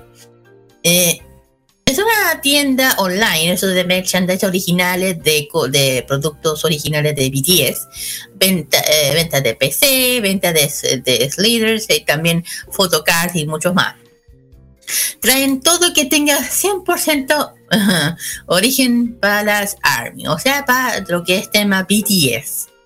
Eh, bueno, traen muchas cosas originales de allá, como por ejemplo los famosos photocards que ya hoy en día son lo más coleccionable para chicas hoy en día, de los chicos de BTS, holográficas también coleccionables.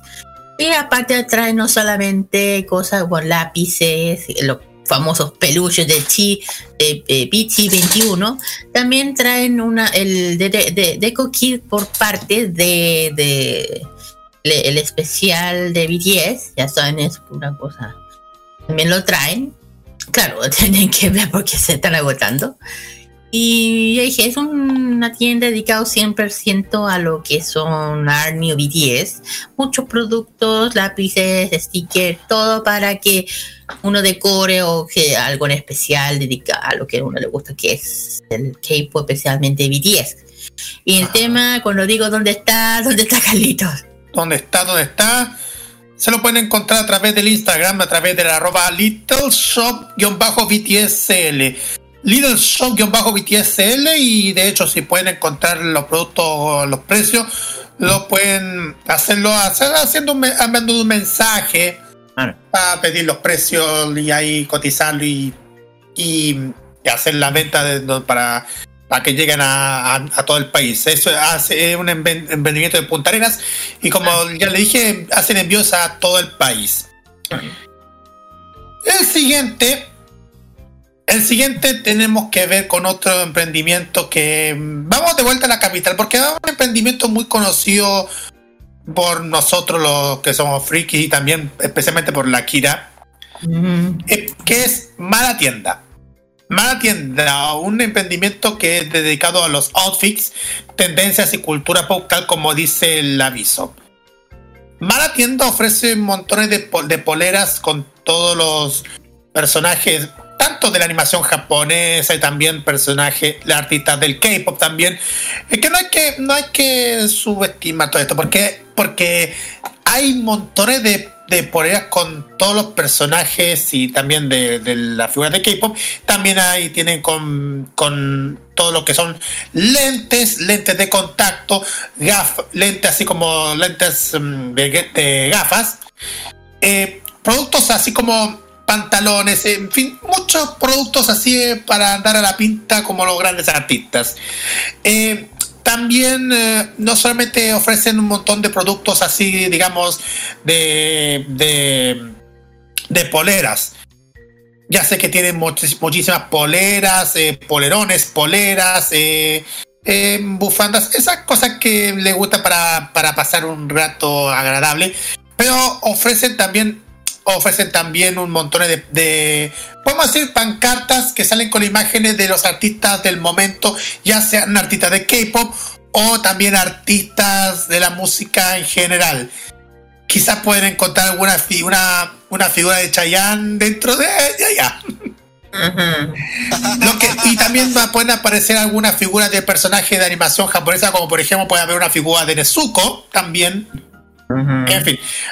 Hasta pueden encontrar también algunos unos gorritos así de conejito que le pueden moverse, los moverse los ganchos.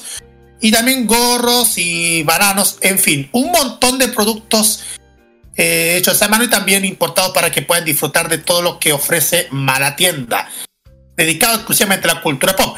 ¿Dónde lo pueden encontrar, chiquillos? Se lo pueden encontrar en dos locales, en Providencia 2216, local 5B, eso es la Galería Dos Caracoles, eso ya en Providencia, y, y hay un local nuevo que, mm, que está en Alameda 333, local, locales 27 y 28, eso queda en Boulevard Alameda. Ahí saliendo del metro, estación Universidad Católica ahí para que puedan echar una miradita a estos dos locales para que puedan ver los productos a su disposición. Pero también lo pueden encontrar en el Instagram, que es instagram.com slash malatienda. También lo pueden encontrar en el Twitter como malatienda y también en malatienda.cl donde tienen eh, los contactos y su catálogo con todos los precios de outfits y poleras para su deleite, chiquillos. Ok, perfecto. Ahora vamos a los avisos clasificados. No. bueno, hoy día y mañana se está realizando la, por fin salía de su hiatus, la Feria Friki vuelve a ser niño. Yay. Esto es en el Parque Gómez Rojas, Bellavista 37 Recoleta. Es hoy día y mañana, desde las 9 hasta las 20 horas, con muchos expositores. Ya saben, por favor, con mascarilla y el lava- lavado de manos. Y ya el distanciamiento, ya siempre lo digo con respeto, que ya ni sirve, ya como hay que decirlo. Bueno, y después, sin olvidar, bueno, después de eventos, eventos, aparte de la Feria Friki, hoy día, bueno, hay muchos. El 15, bueno, ya estamos entrando más o menos en mayo, así que se puede. 14 y 15 de mayo, si viene una expo event cos- cos- consolas, perdón. Esto es en Borá 6079 a Pedro Aguirre Serra, torneo de videojuegos, zona gamer, tactic shooter, free to play, realidad virtual, tiendas de anime, acceso de gamers, también videojuegos, ilustradores. Ya, ese es uno de los eventos que se va a realizar.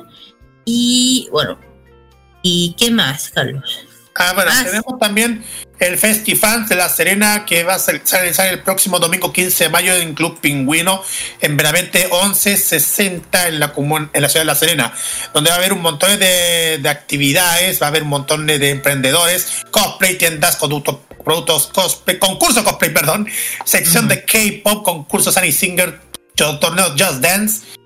Y lo más, lo más entretenido, también tenemos a la presencia de Fabres Covers, del Team JDC Official, del, eso del Team Just Dance, y la participación del, de, de México del actor de doblaje Gerardo Reyero. Todavía quedan entradas para que puedan asistir a este evento de Festifans que se va a realizar en la ciudad de La Serena. Y ojo, chiquillos, esto es muy importante con la entrada están ayudando a, mm, a Caño Araña con el tratamiento al cáncer de páncreas. Exactamente. Eh, De hecho, perdón, invitados también se me había olvidado de los invitados que van a estar. Curly Geek, Niveria, Brittany Andrew también va a estar en el, en el festival también. Escuché grito de alguien.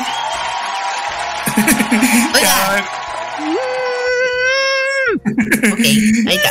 A todo esto, chiquillos, eh, queremos a- a dar un saludo a todos los a todos los chiquillos que están en la en la comuna de Peñaflor porque hace Ah, poco sí. finalizó el, el evento Mega Fest, el festival de los fanáticos que se realizó en el parque El Trapiche. Así que saludos a toda la gente que organizó este este evento de con comunidades K-pop Battle Stage y mucho más. Así que Así que eso, saludos a toda la gente de Peñaflor que asistió a este evento igual ideal para pasar este fin de semana 30 kilómetros de Santiago. Hablando de eventos, hay una que va a volver después de tres años, yo diré. La Expo Hobbies, chiquillos, por fin. Sí. Después, tres años serían. Tres años, ¿no? Sí, tres Eh, años. Tres La- años por ahí.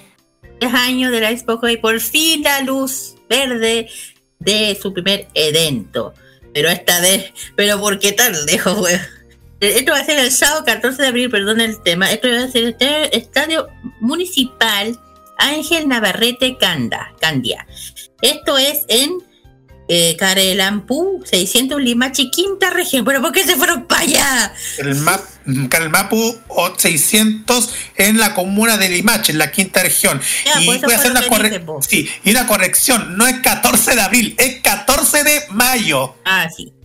Me fui para atrás, perdón. 14 de mayo eh, va a haber Arena Gamers, va a haber copas cosplay, lo, lo que hace, competencia de K-pop, ugh, Just Dance, stand de venta, que expositores, músicas en vivo, concursos y patio de comidas. Ya saben, tiene que estar eh, ¿cómo se? dos años, son dos años en activo, ahí está.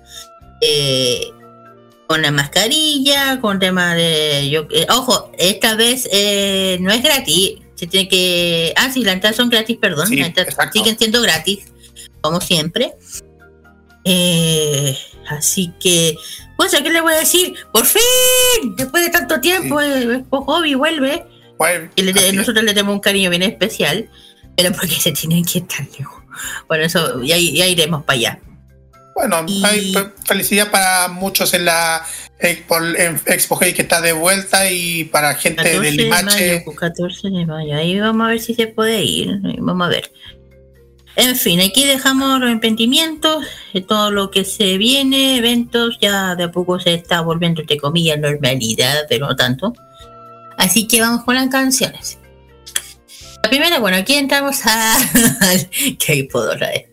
Aquí vamos al primer tema de una agrupación que está aniversario, tuvo, los chicos de Pay One and Four con su canción Rolling. Y también tenemos a las chicas de Blackpink, las otras que dominan el mundo, con su canción It It. Vamos y volvemos con la reseña City Pop. Vamos y volvemos.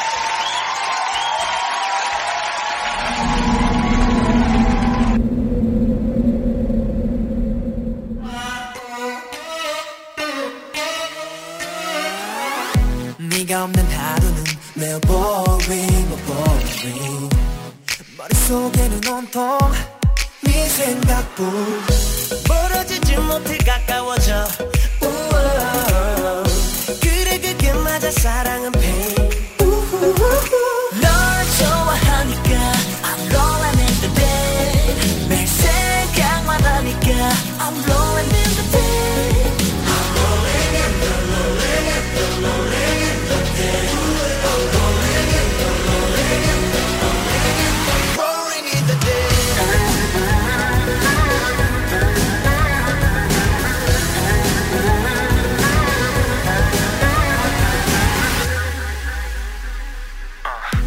God, please tell me she loves me.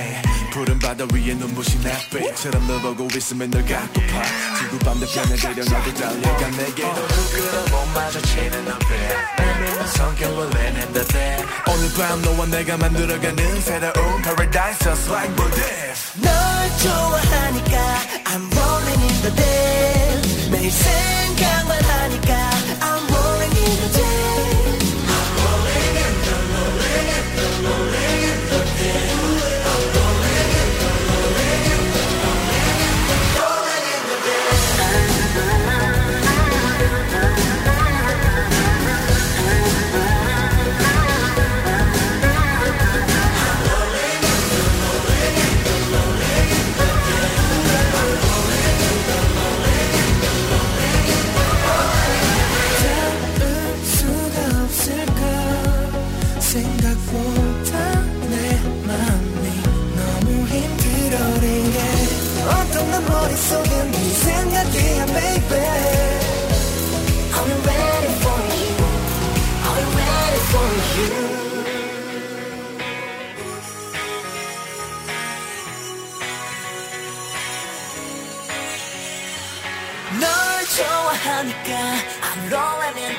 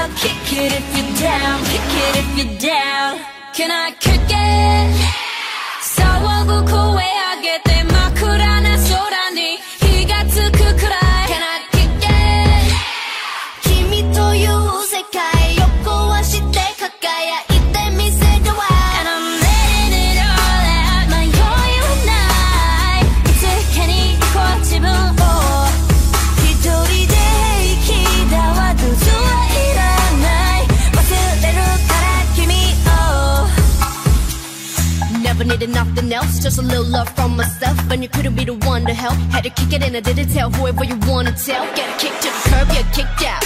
Never kick a girl when she kicked down. Who you gon' kiss now? Know you gon' miss how I move from the top to the bottom. I'ma kicks now.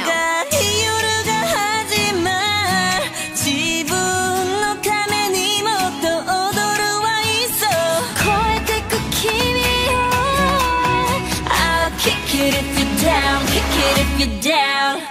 Can I kick it? 騒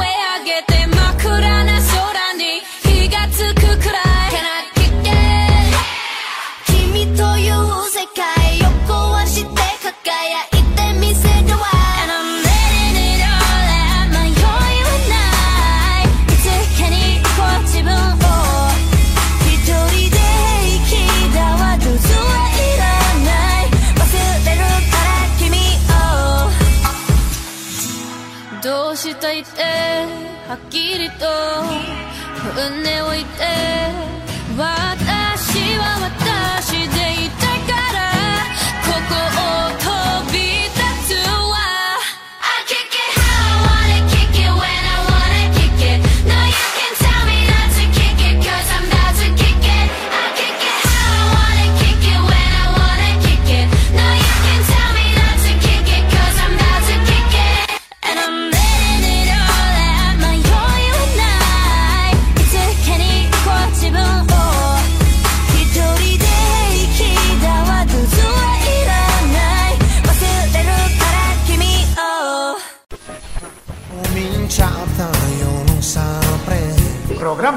Con Italia.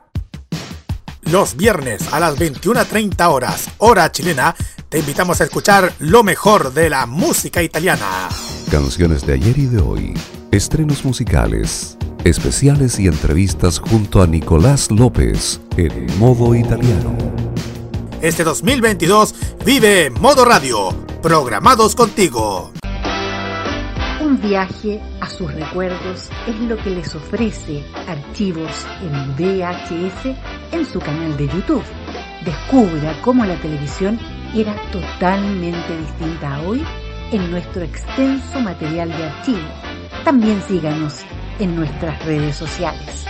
Archivos en VHS, la zona de tus recuerdos. Noticias, información y opinión de una manera divertida e irreverente. Vive informado solo por modo radio. Programados contigo. Porque la ciudad de noche tiene su propia banda sonora. Rocky nos cuenta la historia de un artista en la reseña City Pop en Fanmacia Popular.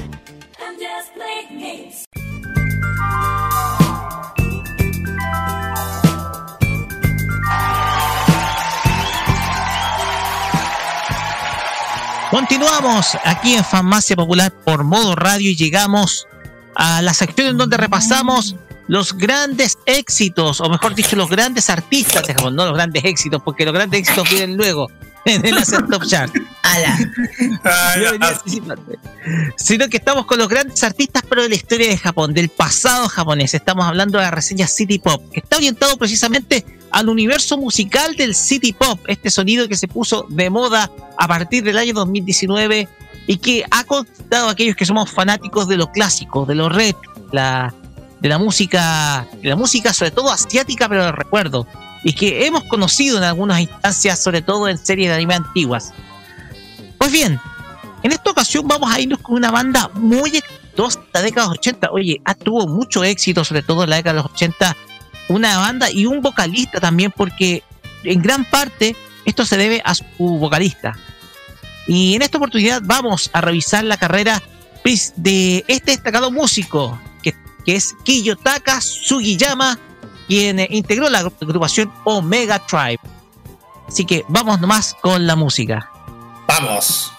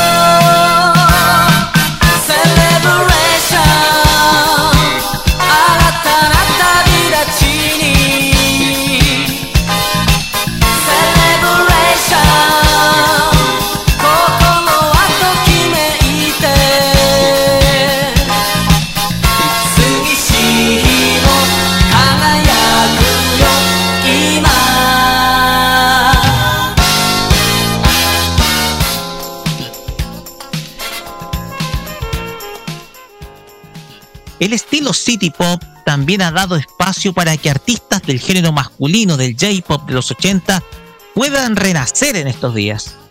Los ejemplos de Toshiki Kadomatsu y Tatsuro Yamashita son los más representativos dentro del conjunto de voces destacadas de la industria. Y una más de ellas se une a este encuentro. Un artista que optó por contar historias de amor en cada una de sus canciones y que se relacionan con los ríos y el agua. Hoy en la reseña City Pop exploraremos la carrera de uno de los grandes pioneros del J-Rock moderno de Japón. Esta semana hablaremos de Kiyotaka Sugiyama y su agrupación musical Omega Tribe. Kiyotaka Sugiyama nació en Is Isogu, Isoguku, en la ciudad de Yokohama, el día 17 de julio de 1959, en el seno de una familia cuyo padre era un oficial de policía y su madre una profesora dedicada a la enseñanza del shamisen, un tradicional instrumento de cuerda japonés similar a un banjo. Fue así como de la mano de su madre comenzaría a familiarizarse eh, con el universo de la música. Estando en la escuela, mostró su deseo en primera instancia de convertirse en un mangaka, pues poseía habilidades para el dibujo. Sin embargo, fue más fuerte su nexo con la música, mostrando su gusto sobre todo por The Beatles, de quienes se veía directamente influenciado en el ámbito artístico. Fue así que en 1980 llegaría como vocalista a la emergente agrupación Kyupanchusu, en donde se ganaría el premio Popcorn del festival Yamaha Song Contest por el tema musical Gospel no Yoru. Tras ello, es invitado por el productor musical Koichi Fujita para unirse a la casa disquera Triangle Records o Triangle Productions, también conocida como TAP, en donde le solicitan, en primer lugar, un cambio de nombre de la agrupación a modo que ésta pueda ser fácilmente identificable con el público. Fue así como nacía la agrupación Kiyotaka Sugiyama and Omega Tribe. Con este nuevo nombre, la agrupación debutaría en el año 1983 a nivel discográfico con el sencillo Summer Suspicion, lanzado el día 21 de abril de ese año, el cual alcanzaría el número 9 del ranking Oricon, vendiendo 271.000 unidades, obteniendo la certificación Golden Apple de parte del Tokyo Music Festival y el premio especial de la cadena televisiva TBS. Ese mismo año lanzarían su primer LP titulado Aqua City, el cual vendería 142.000 copias aproximadamente. En el año 1984 sería uno de los mejores de la agrupación al lanzar con éxito sus singles Kimi no Hearts wa Marine Blue y Riverside Hotel, los que venderían 249.000 y 108.000 copias respectivamente. Ese año lanzarían dos nuevos discos LP titulados River Island y Neverending Summer, alcanzando ventas por 322.000 y 336.000 unidades vendidas respectivamente. En el año 1985 sería el último año exitoso de la banda en donde, en donde lanzaron tres singles de, de mucho éxito, los cuales serían Futari no Natsu Monogatari, Silence Guy Pie y Glass No Palm Tree, los que alcanzarían ventas por 368 mil, 223 mil y 201 mil copias vendidas. A la vez, lanzarían dos nuevos LP ese mismo año, los que serían Another Summer y First Final, que alcanzarían ventas por 493 mil y 544 mil copias, siendo estos discos los más exitosos en términos de ventas durante su trayectoria. En la cúspide de su carrera, Kiyotaka Sugiyama decide separarse de Omega Tribe para seguir una carrera musical de manera solista. Fue así como en mayo de 1986, apenas concretada su salida de la banda, lanzaría su primer single titulado Sayonara no Ocean, el cual vendría 203.000 copias, llegando al top 4 de Oricon. En 1987 repetiría su éxito con el single Miso no Naka no Answer, el cual llegó al número 1 de la lista de ese año vendiendo 151.000 copias. Ese mismo año lanzaría otros dos singles, Shade y Case No Lonely Way, los que también alcanzarían el número 1 con ventas de 143.000 y 187.000 copias respectivamente. El artista el año anterior también lanzaría un exitoso single navideño titulado Saigo no Holy Night, vendiendo 253.000 copias. Su declive artístico llegaría a inicios de la década de los 90, aunque sin dejar de lado la industria de la música, en donde continuaría grabando canciones y componiendo, sigue y continuando teniendo éxito, pero con menores ventas. En cuanto a Omega Tribe, la agrupación continuaría esta vez con el nombre a secas y se, se volcaron a buscar un nuevo vocalista, siendo elegido el cantante japonés brasileño Carlos Tochik. Con el nuevo vocalista lanzarían en 1986 tres singles titulados Kimi no wa 1000%, eh, Super, Super Chance y Cosmic Love, los que venderían 293.000, 200.000 y 118.000 copias, alcanzando las posiciones 6, 2 y 3 respectivamente en Oricon. Ese mismo año lanzarían su primer disco titulado Navigator, el cual alcanzaría ventas por 433.500 30 copias y al año siguiente lanzarían otros dos nuevos singles, Miss Lonely Eyes y Stay Girl Stay Pure, los cuales llegarían a 99.600 y 83.950 copias, cuales serían incluidas en sus discos Crystal Night, el cual vendería más de 320.000 unidades.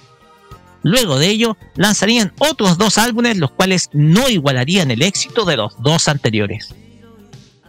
Kiyotaka Sugiyama es considerado como uno de los artistas más exitosos del país del sol naciente y uno de los referentes en la industria musical de Japón. A lo largo de su carrera, sumando su paso con Omega Tribe, alcanzaría ventas por más de 10 millones de unidades, convirtiéndose en uno de los artistas más populares de la década de los 80. Dentro de las características musicales que se destacan de este artista y su banda, se encuentran un sonido rock inspirado en The Beatles y Electric Light Orchestra, que incluyen elementos sinfónicos, melódicos y otros provenientes del rock progresivo, además de incluir elementos del pop y el jazz, los cuales se manifiestan en sus singles de su etapa en Omega Tribe. Luego, ya como solista, el artista llegaría con un sonido mucho más pop y un estilo visual caracterizado por llevar sus tradicionales lentes oscuros, los cuales aparecían en cada una de las portadas de sus discos, además de mantenerlos en los conciertos en vivo que realizaba en Japón. Luego que en los 90 su éxito comenzara a esfumarse, siguió vigente a nivel artístico interpretando dúos con conocidas artistas de la escena musical japonesa.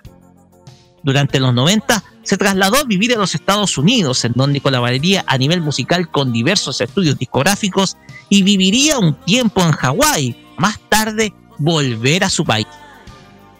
En el último tiempo, Kiyotaka Sugiyama está activo en las redes sociales, principalmente en Instagram, en donde durante la pandemia del coronavirus escribía con mucha más frecuencia dando mensajes de ánimo a los ciudadanos japoneses y externos, quienes conocieron su música gracias al fenómeno del city pop, el cual elevó las ventas de sus discos sobre todo en el extranjero. En cuanto a Mega Tribe, la banda sigue vigente, incluso reclutando nuevos vocalistas durante los últimos 30 años, en donde su último disco fue lanzado en el año 2020. El legado de ambos, unidos como separados, es la de dar forma a un estilo rock mucho más melódico, comúnmente se conocía al unir el género del rock progresivo con el pop y el jazz, dando origen a, dando forma, perdón, a lo que hoy conocemos como el J-Rock. Con esto finalizamos nuestra reseña City Pop dedicada a Kiyotaka Sugiyama y Omega Tribe para dar paso a los comentarios comenzando por Kira. Bueno, eh, gracias. Estuve ahí echándole un ojo, escuchándolos un poco. Eh, claro, me recuerdo un poco a lo que yo comenté antes, a la agrupación anterior que yo hablé, que, que más o menos van al. más o menos igual. Eh, bien, lo que bien interesante es la canción, la- el estilo que tienen, algo que me gusta, que es uno, un poco de rock progresivo, como dice rock, una mezcla de un poco británico, se puede decir.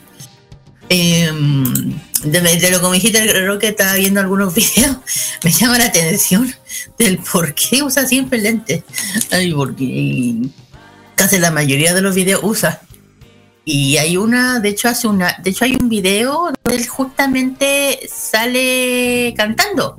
Eh, uno más, uno de los más recientes de hace un año, bueno, no tan 5 de agosto de 2020, donde ya se ve a él, a Kyotaka cantando ya a, los, a sus 60 años con la agrupación, po.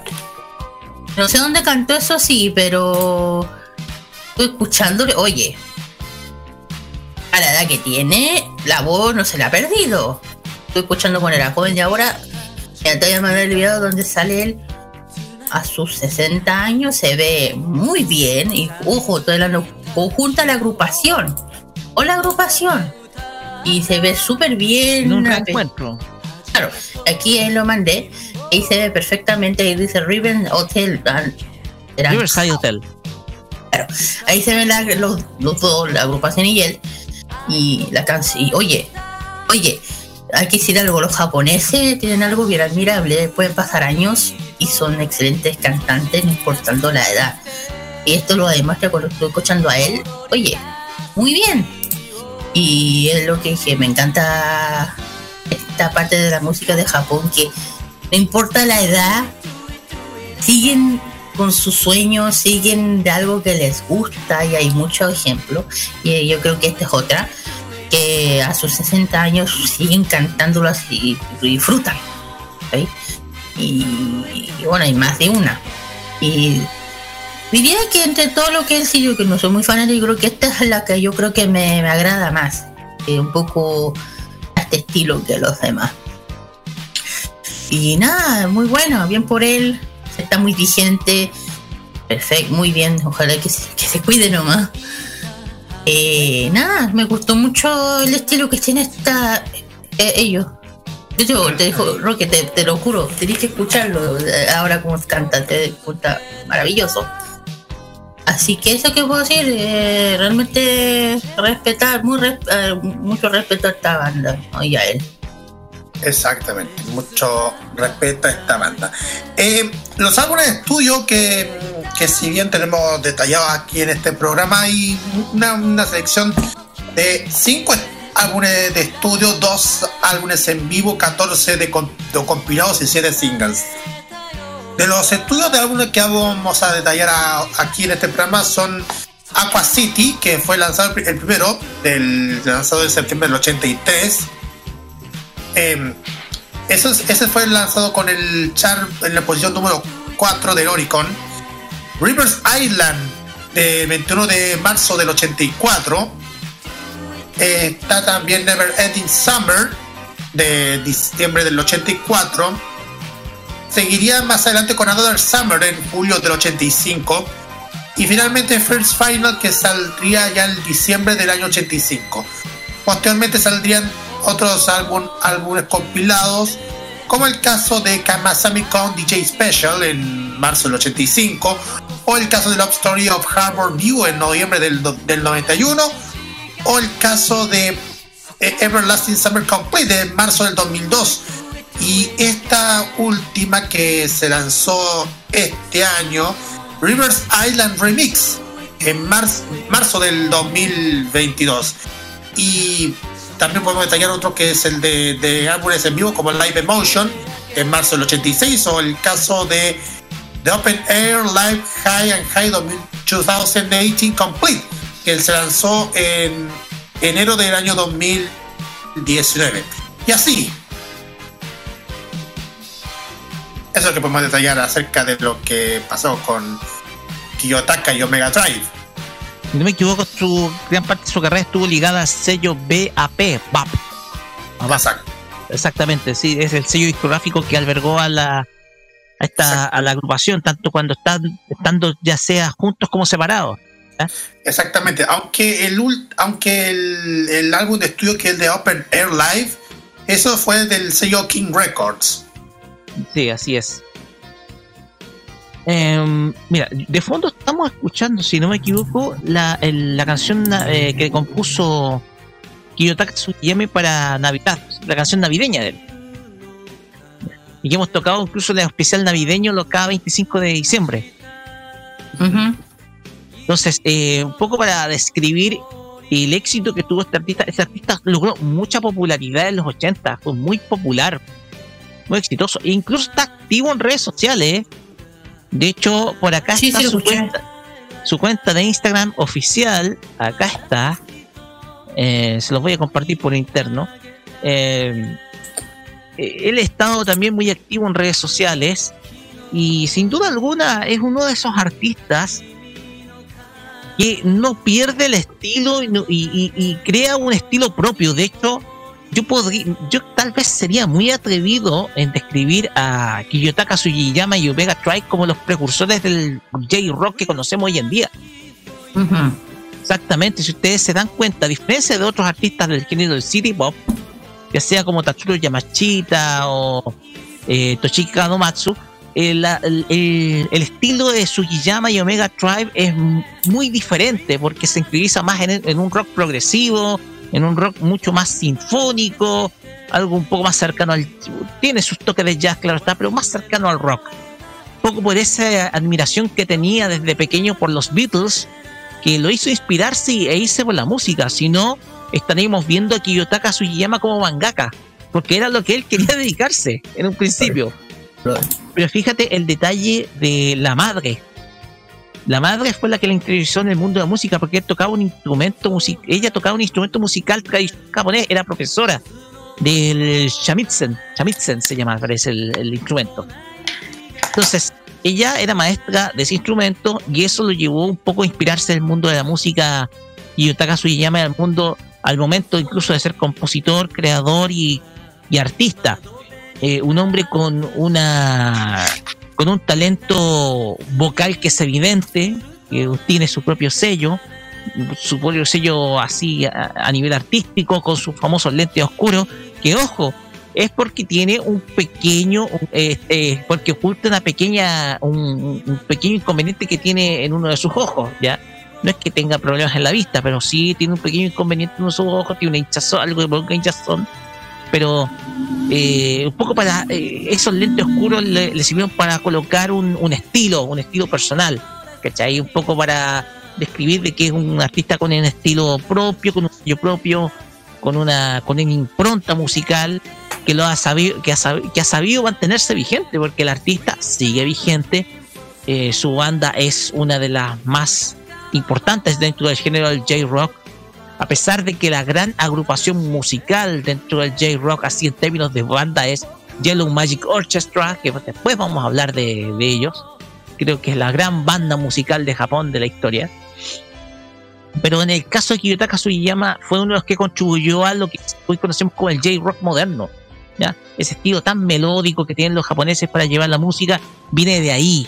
Entonces, esa es la gran característica que, que tiene este artista y su banda, que si tuvo que, que tuvieron que seguir caminos separados en plena en la etapa más exitosa de la banda, que se separaron juntos en la etapa más exitosa, donde está yendo mejor.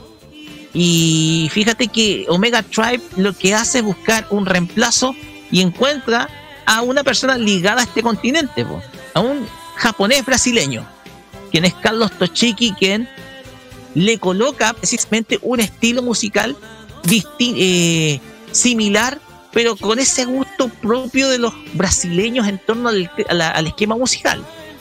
Entonces, entonces eh, Omega Tribe, en, en- en- en- en su caso por separado, también supo cómo mantenerse vigente.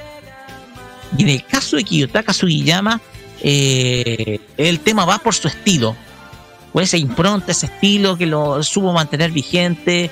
Y hoy en día, con la resurrección del City Pop, ya los usuarios de Reddit han podido comprar sus discos. E incluso eh, eh, su éxito ha alcanzado a diversos otros países en Europa, incluso.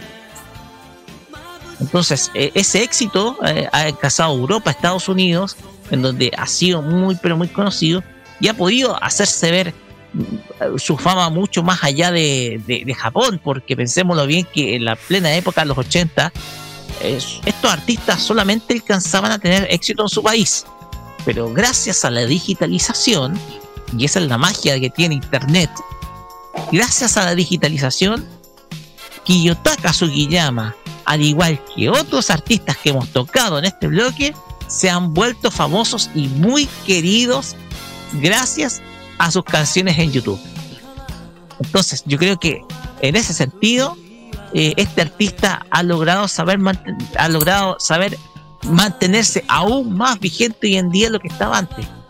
Entonces, eso es lo que se aprecia precisamente de que eh, gracias a este re- renacer musical de la, de, de la industria japonesa antigua, tengamos a estos artistas escuchándolo y podamos conocerlo aún mucho más. Ya para ir cerrando esta, esta reseña. Exactamente, excelente reseña de Omega Tribe, principalmente de Kiyotaka de Sugiyama. Sugiyama y Omega Tribe. Así es.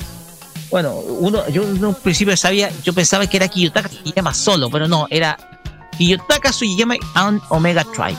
Así se llama la agrupación. Y después se separaron en el 86. Pues bien, vamos con, finalizamos con esta reseña City Pop acá en, en Farmacia Polar de More Radio. Y nos vamos a la música. Primero vamos a escuchar el tema de 1984, Riverside Hotel, que es uno de los temas más conocidos de esta agrupación. para después pasar a escuchar Summer Suspicion, el primer single sacado en 1983 de esta agrupación, que sin duda alguna yo pienso que se cimentó las bases de lo que conocemos como el J-Rock moderno. Nos vamos y volvemos con el Asian Top Chart con Carlos Pinto Godoy acá en Farmacia Popular. Quédense con nosotros.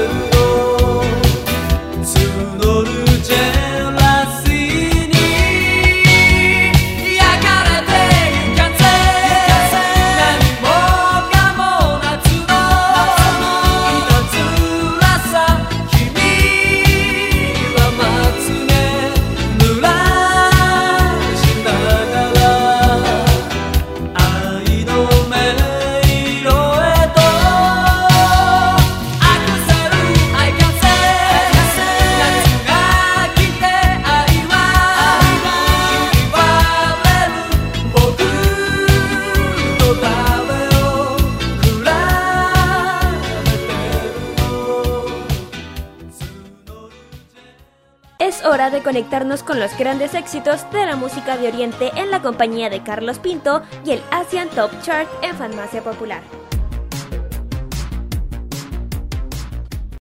Esta semana vamos a conocer los éxitos más escuchados en Japón según la lista Billboard de la semana que está finalizando el próximo 30 de abril de este año. Estos son los siguientes. Décimo lugar para la agrupación Ivy que está bajando del octavo al décimo lugar con el tema Love Dive. Bajando del tercer al noveno lugar se encuentra la agrupación Bob of Chicken con el tema Chronostasis. En el octavo lugar, subiendo del 12 al octavo, se encuentra Yuri Tokunaga y este tema llamado Betelgeuse. Bajando del cuarto al séptimo lugar se encuentra Gen Hoshino y el tema Kikegi. King News se presenta en el sexto lugar con el tema Camaleón, subiendo del onceavo lugar al sexto. En el quinto lugar se encuentra Aimer con el tema Sankyo Sanka, que subió del séptimo al quinto lugar. Subiendo también del noveno al cuarto lugar está Saucy Dog con el tema Cinderella Boy. Del décimo al tercer lugar se encuentra Tani Yuki y este tema llamado WXY. Sexto lugar para Official Higedandis con este tema llamado Nuts, que como ustedes saben es el opening del anime Spy X Family. Y para el primer lugar se presentan esta agrupación de 11 chicos llamados I and I, que están con el tema Call 119. Subieron del 15 al primer lugar y es el tema que vamos a escuchar a continuación. Después vamos a escuchar, obvio, a Official Higedandis con el tema Mix Nuts, opening de Spy X Family que está en el segundo lugar de esta semana. Vamos y volvemos para la parte final.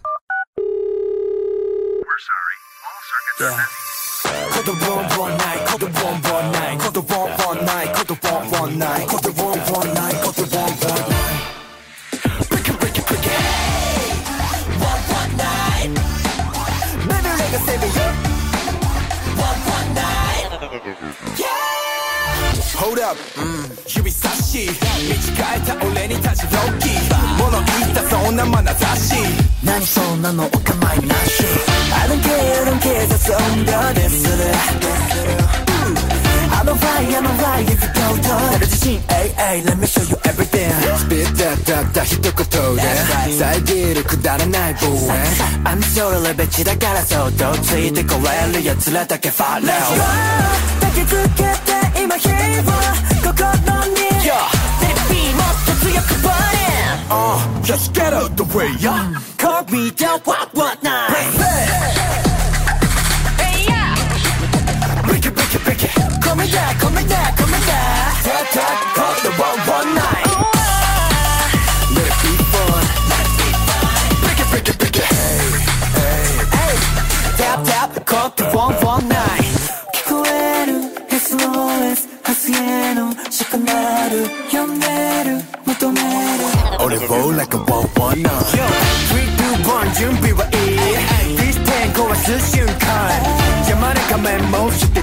Away スペッターたった一言で遮るくだらないブーイン I'm so レベチだからそっとついてこれる奴らだけ Follow Let's go 焚きつけて今火を心に Yo, let it be もっと強く burn it Uh, just get out the way, yeah Call me that one one night Hey yo Break it, break it, break it call me that, call me that, call me that. Tap, tap, call the 119.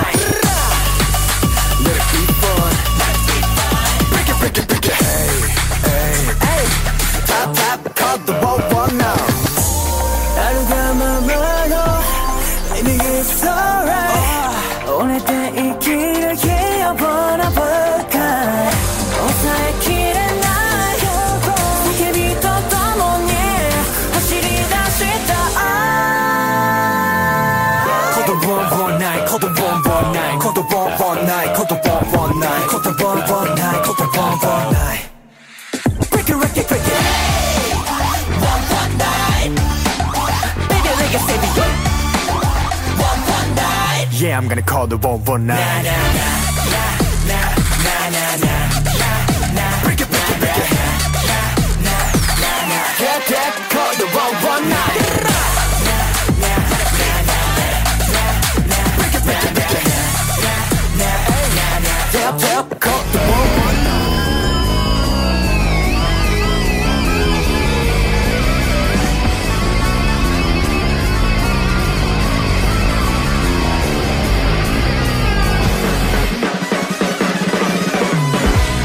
袋に詰められた夏のような世間では誰もがそれぞれであった誰かと寄り添い合ってる。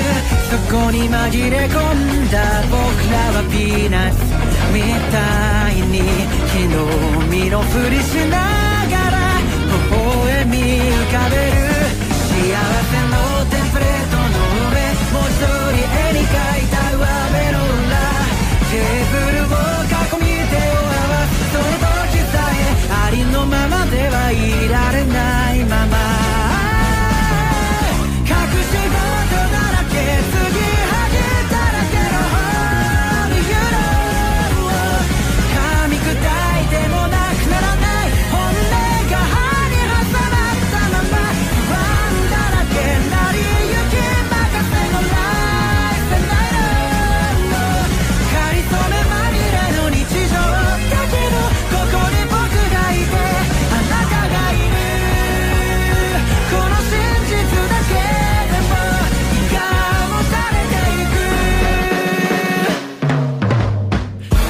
皮剥がれた一粒のピーナッツみたいに世間から一瞬で弾かれてしまう。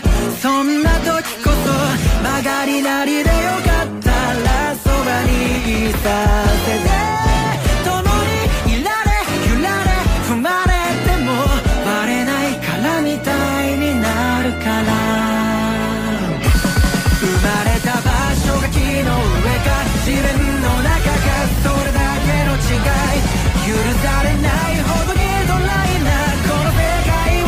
を等しく雨が湿らせますように。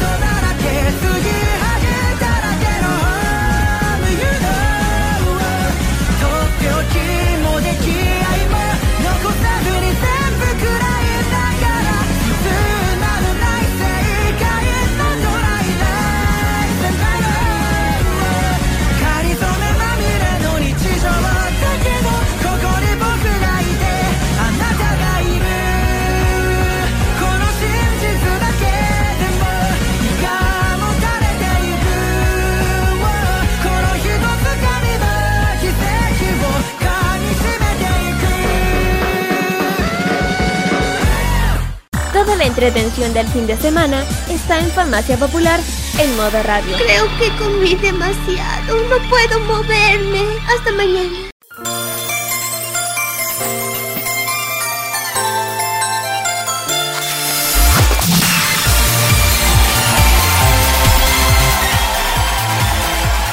Y de esta forma finalizamos este capítulo, el número 217 de Farmacia Popular acá en modo radio, ya avanzando en este año 2022 y ya preparándonos para la llegada de mayo, el mes de la mayo, mejor dicho, el mes de la mayo, el mes del mar, el mes de la mayo, mes del mar, mes de la mamá también.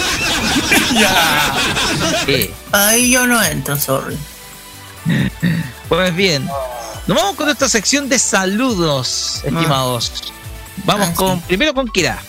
Ay, yo, sí, bueno, un saludo bueno, a lo que siempre salvo habitualmente, a todos los que nos escuchan, nos apoyan, a la Feria K-Pop que está todos los días en Aguas Andinas, todos ahí un saludo muy grande, también un saludo al Danito, a la, a la Ali, que ya sé que están dando todo, pega, dando el nomás, Eh, también un saludo muy especial a mi academia de Hangul que también, que teme. ojalá, luego me quedo callada. Digo, digo, Sansanin, por favor. Venga, me pedí esta vez por el audio, que fue horrible. En fin, eh, también un. ¿Ah? En fin, también. Eh, ¿Qué más? Ah, sí. Pero también un saludo a Manekiki, a don Rodolfo, al Playzeta, que siempre también nos apoyan mucho. Y ya saben todas las canciones del K-pop o J-pop también se puede decir. La pueden encontrar en el K-Mo Express de lunes a viernes de las 5 hasta las 7. Y ya lo repito, si quieren algo en especial, solamente lo tienen que mencionar. Eso termino. Chao. Bueno, eh, mi saludo como siempre a, mi, a las comunidades que nos apoyan, a mi familia, a mis compañeros de trabajo, eh, a todos los que nos han escuchado el pasado jueves en K-Mod, a los que nos están escuchando a partir de en estos momentos en farmacia. Y también saludos a todos los, a todos los chiquillos de Tolerancia Cerdo que, que lo, que lo tuvimos una- un, gran, un buen rato durante esta jornada. Y, y especialmente, eh, a- bueno, yo tuve que mandar saludos también a la Salomé Anjari, a la Bárbara Usagi, a la CR. Bueno, ustedes saben que por presentar este tema, honor lunar, que, que igual los, los quiero muchísimo. Y también especialmente saludos a Alice Chan, gran amiga nuestra. y Sí. Exactamente, porque presentó el nuevo programa 13. Sí, va a estar en ese nuevo programa de talento de Canal 13 eh, Starstruck que va a partir esta semana. Así que le demos todo el apoyo a Lisette Chan participando como doble de Olivia Newton-John en este nuevo programa de talentos, chiquillos. Starstruck. Ya está conducido por Sergio Lagos. Sí, saludos también a él. Pues bien, vamos, yo de mi parte quiero mandar dos saludos bien especiales. Antes, antes de estos dos saludos tengo que hablar, eh, probablemente saludar a las que nos escuchan de extranjero que desde luego son parte importante de nuestro de nuestros escuchas, de nuestros auditores. Pero quiero dar dos saludos muy pero muy especiales. El primero de todo a la gente de la viña Las Casas del Toki, perdón por decir, pero eh, bueno, es una, perdón por decir la marca, pero es una, es una viña porque en los últimos dos meses eh, me tocó trabajar con ellos, eh, sobre todo en la vendimia. Eh, ha sido una experiencia fantástica el estar trabajando con ellos en lo que es la parte de cosecha, levantarse temprano casi a 6 de mañana todos los días eh, y realizar esta labor que sin duda alguna encontró mucho sentido por parte de quien les habla, porque sin duda alguna fue una labor muy, pero muy eh, dedicada, eh, que requirió de mucho esfuerzo y que sin duda alguna para mí fue una experiencia pero fantástica. Me permitió más conocer más de fondo la, el, eh, todo lo que es la industria vitivinícola. Y este día martes finalizamos precisamente nuestra labor, finalizó la vendimia y tengo que dar las gracias a ellos y a todo el equipo de agentes de trabajo que, que, que trabajó con, que trabajó conmigo, que compartió junto con mi tío José Antonio, quien, eh, quien también estuvo conmigo ahí acompañándome. Eh, a todos ellos muchas gracias, fue una gran experiencia de estos dos meses y sin duda alguna jamás, jamás lo olvidaré, muchachos. Y en segundo lugar, eh, un saludo pero muy, pero muy especial, porque esto es eh, muy especial, a, a, a- a- mi tío, que no se ha encontrado bien de salud. Esta semana, una semana muy complicada, y sin duda alguna, eh, esperemos ojalá que muy pronto se recupere y que lo tengamos muy pronto a nuestro lado. Ha sido. Eh, nos ha dado un pequeño susto, pero esperemos ojalá que vuelva a estar con nosotros. Y esto sin duda alguna eh, es una voz de alerta para que nosotros lo, cui- lo cuidemos cada vez mejor. Así que nuestros, mi saludo a él, también saludo a mi prima, quien estuvo mucho tiempo cuidándolo. Y esperemos verlo muy, pero muy pronto en, en, en nuestra, en, nuestro, en nuestra casa. Así que un gran saludo a mi tío Gerardo y padrino también, quien eh, no la pasó muy bien en términos de salud. Y esos son los dos saludos especiales que yo tenía para el día de hoy. Pues bien, muchachos, con esto cerramos. Recuerden, la repetición de este capítulo va a ir mañana a las 15 horas 3 de la tarde, como es tradicional. y el podcast a partir del día lunes para que ustedes puedan volver a escuchar en cualquier momento y en cualquier lugar este episodio. También les tengo que hacer la invitación para escuchar eh, para escuchar el- la programación que tendremos esta semana en modo radio. Recuerden que hoy día no va de weekend eh, hasta la próxima semana, se va a tomar un descanso. Y recuerden, lunes con eh, con Tolerancia Cerdo y la cajita, martes con Ingegustión de la noche, miércoles con modo clásico, jueves con K-Mod, viernes co- eh, también con Tecnomood, viernes con eh, modo italiano y recuerden, el sábado que viene, en siete días más, nos volvemos a encontrar con más entretenimiento friki acá en Farmacia Popular por modo radio. Desde luego los invitamos a que también visiten nuestra página web para que infor- informarse de todo el acontecer del mundo de la música, el entretenimiento, también el mundo tecnológico y por supuesto también las noticias que también de anime que ya se están sumando a nuestra web.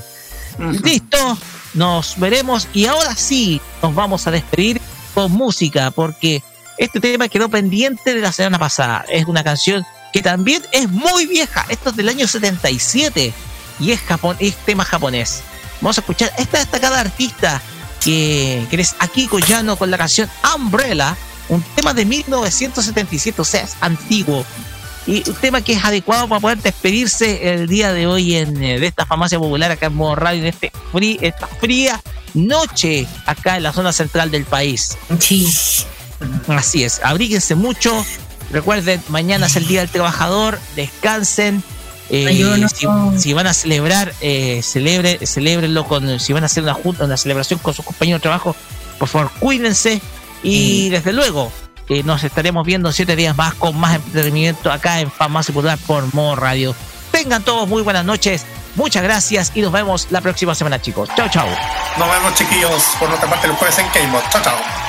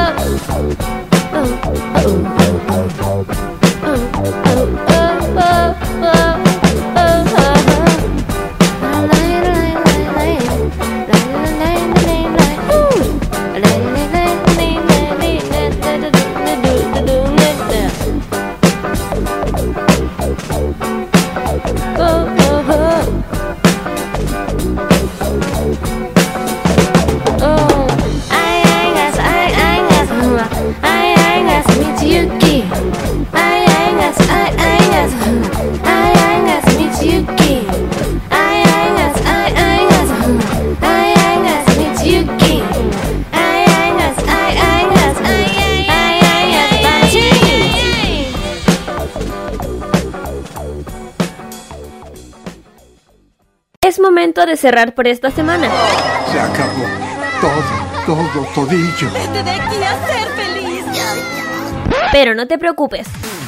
El próximo sábado te seguiremos trayendo todas las novedades del mundo del anime, el manga, la música asiática y todo aquello que enloquece a los fans de lo friki. ファンマシャポピュラーにアクセスしていただきありがとうございますすぐに帰る Se cierra por esta semana la farmacia popular en modo radio. Hasta pronto, Patria Friki. ¡La vista! ¡Aloha!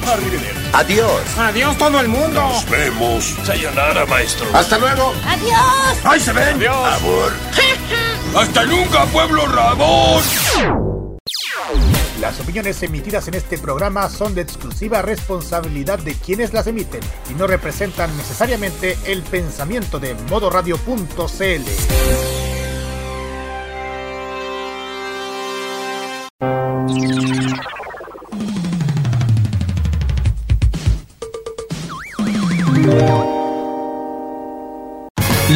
recuerdos de la música son parte también de nuestra programación. Vive la nostalgia musical en modo radio. Programados contigo.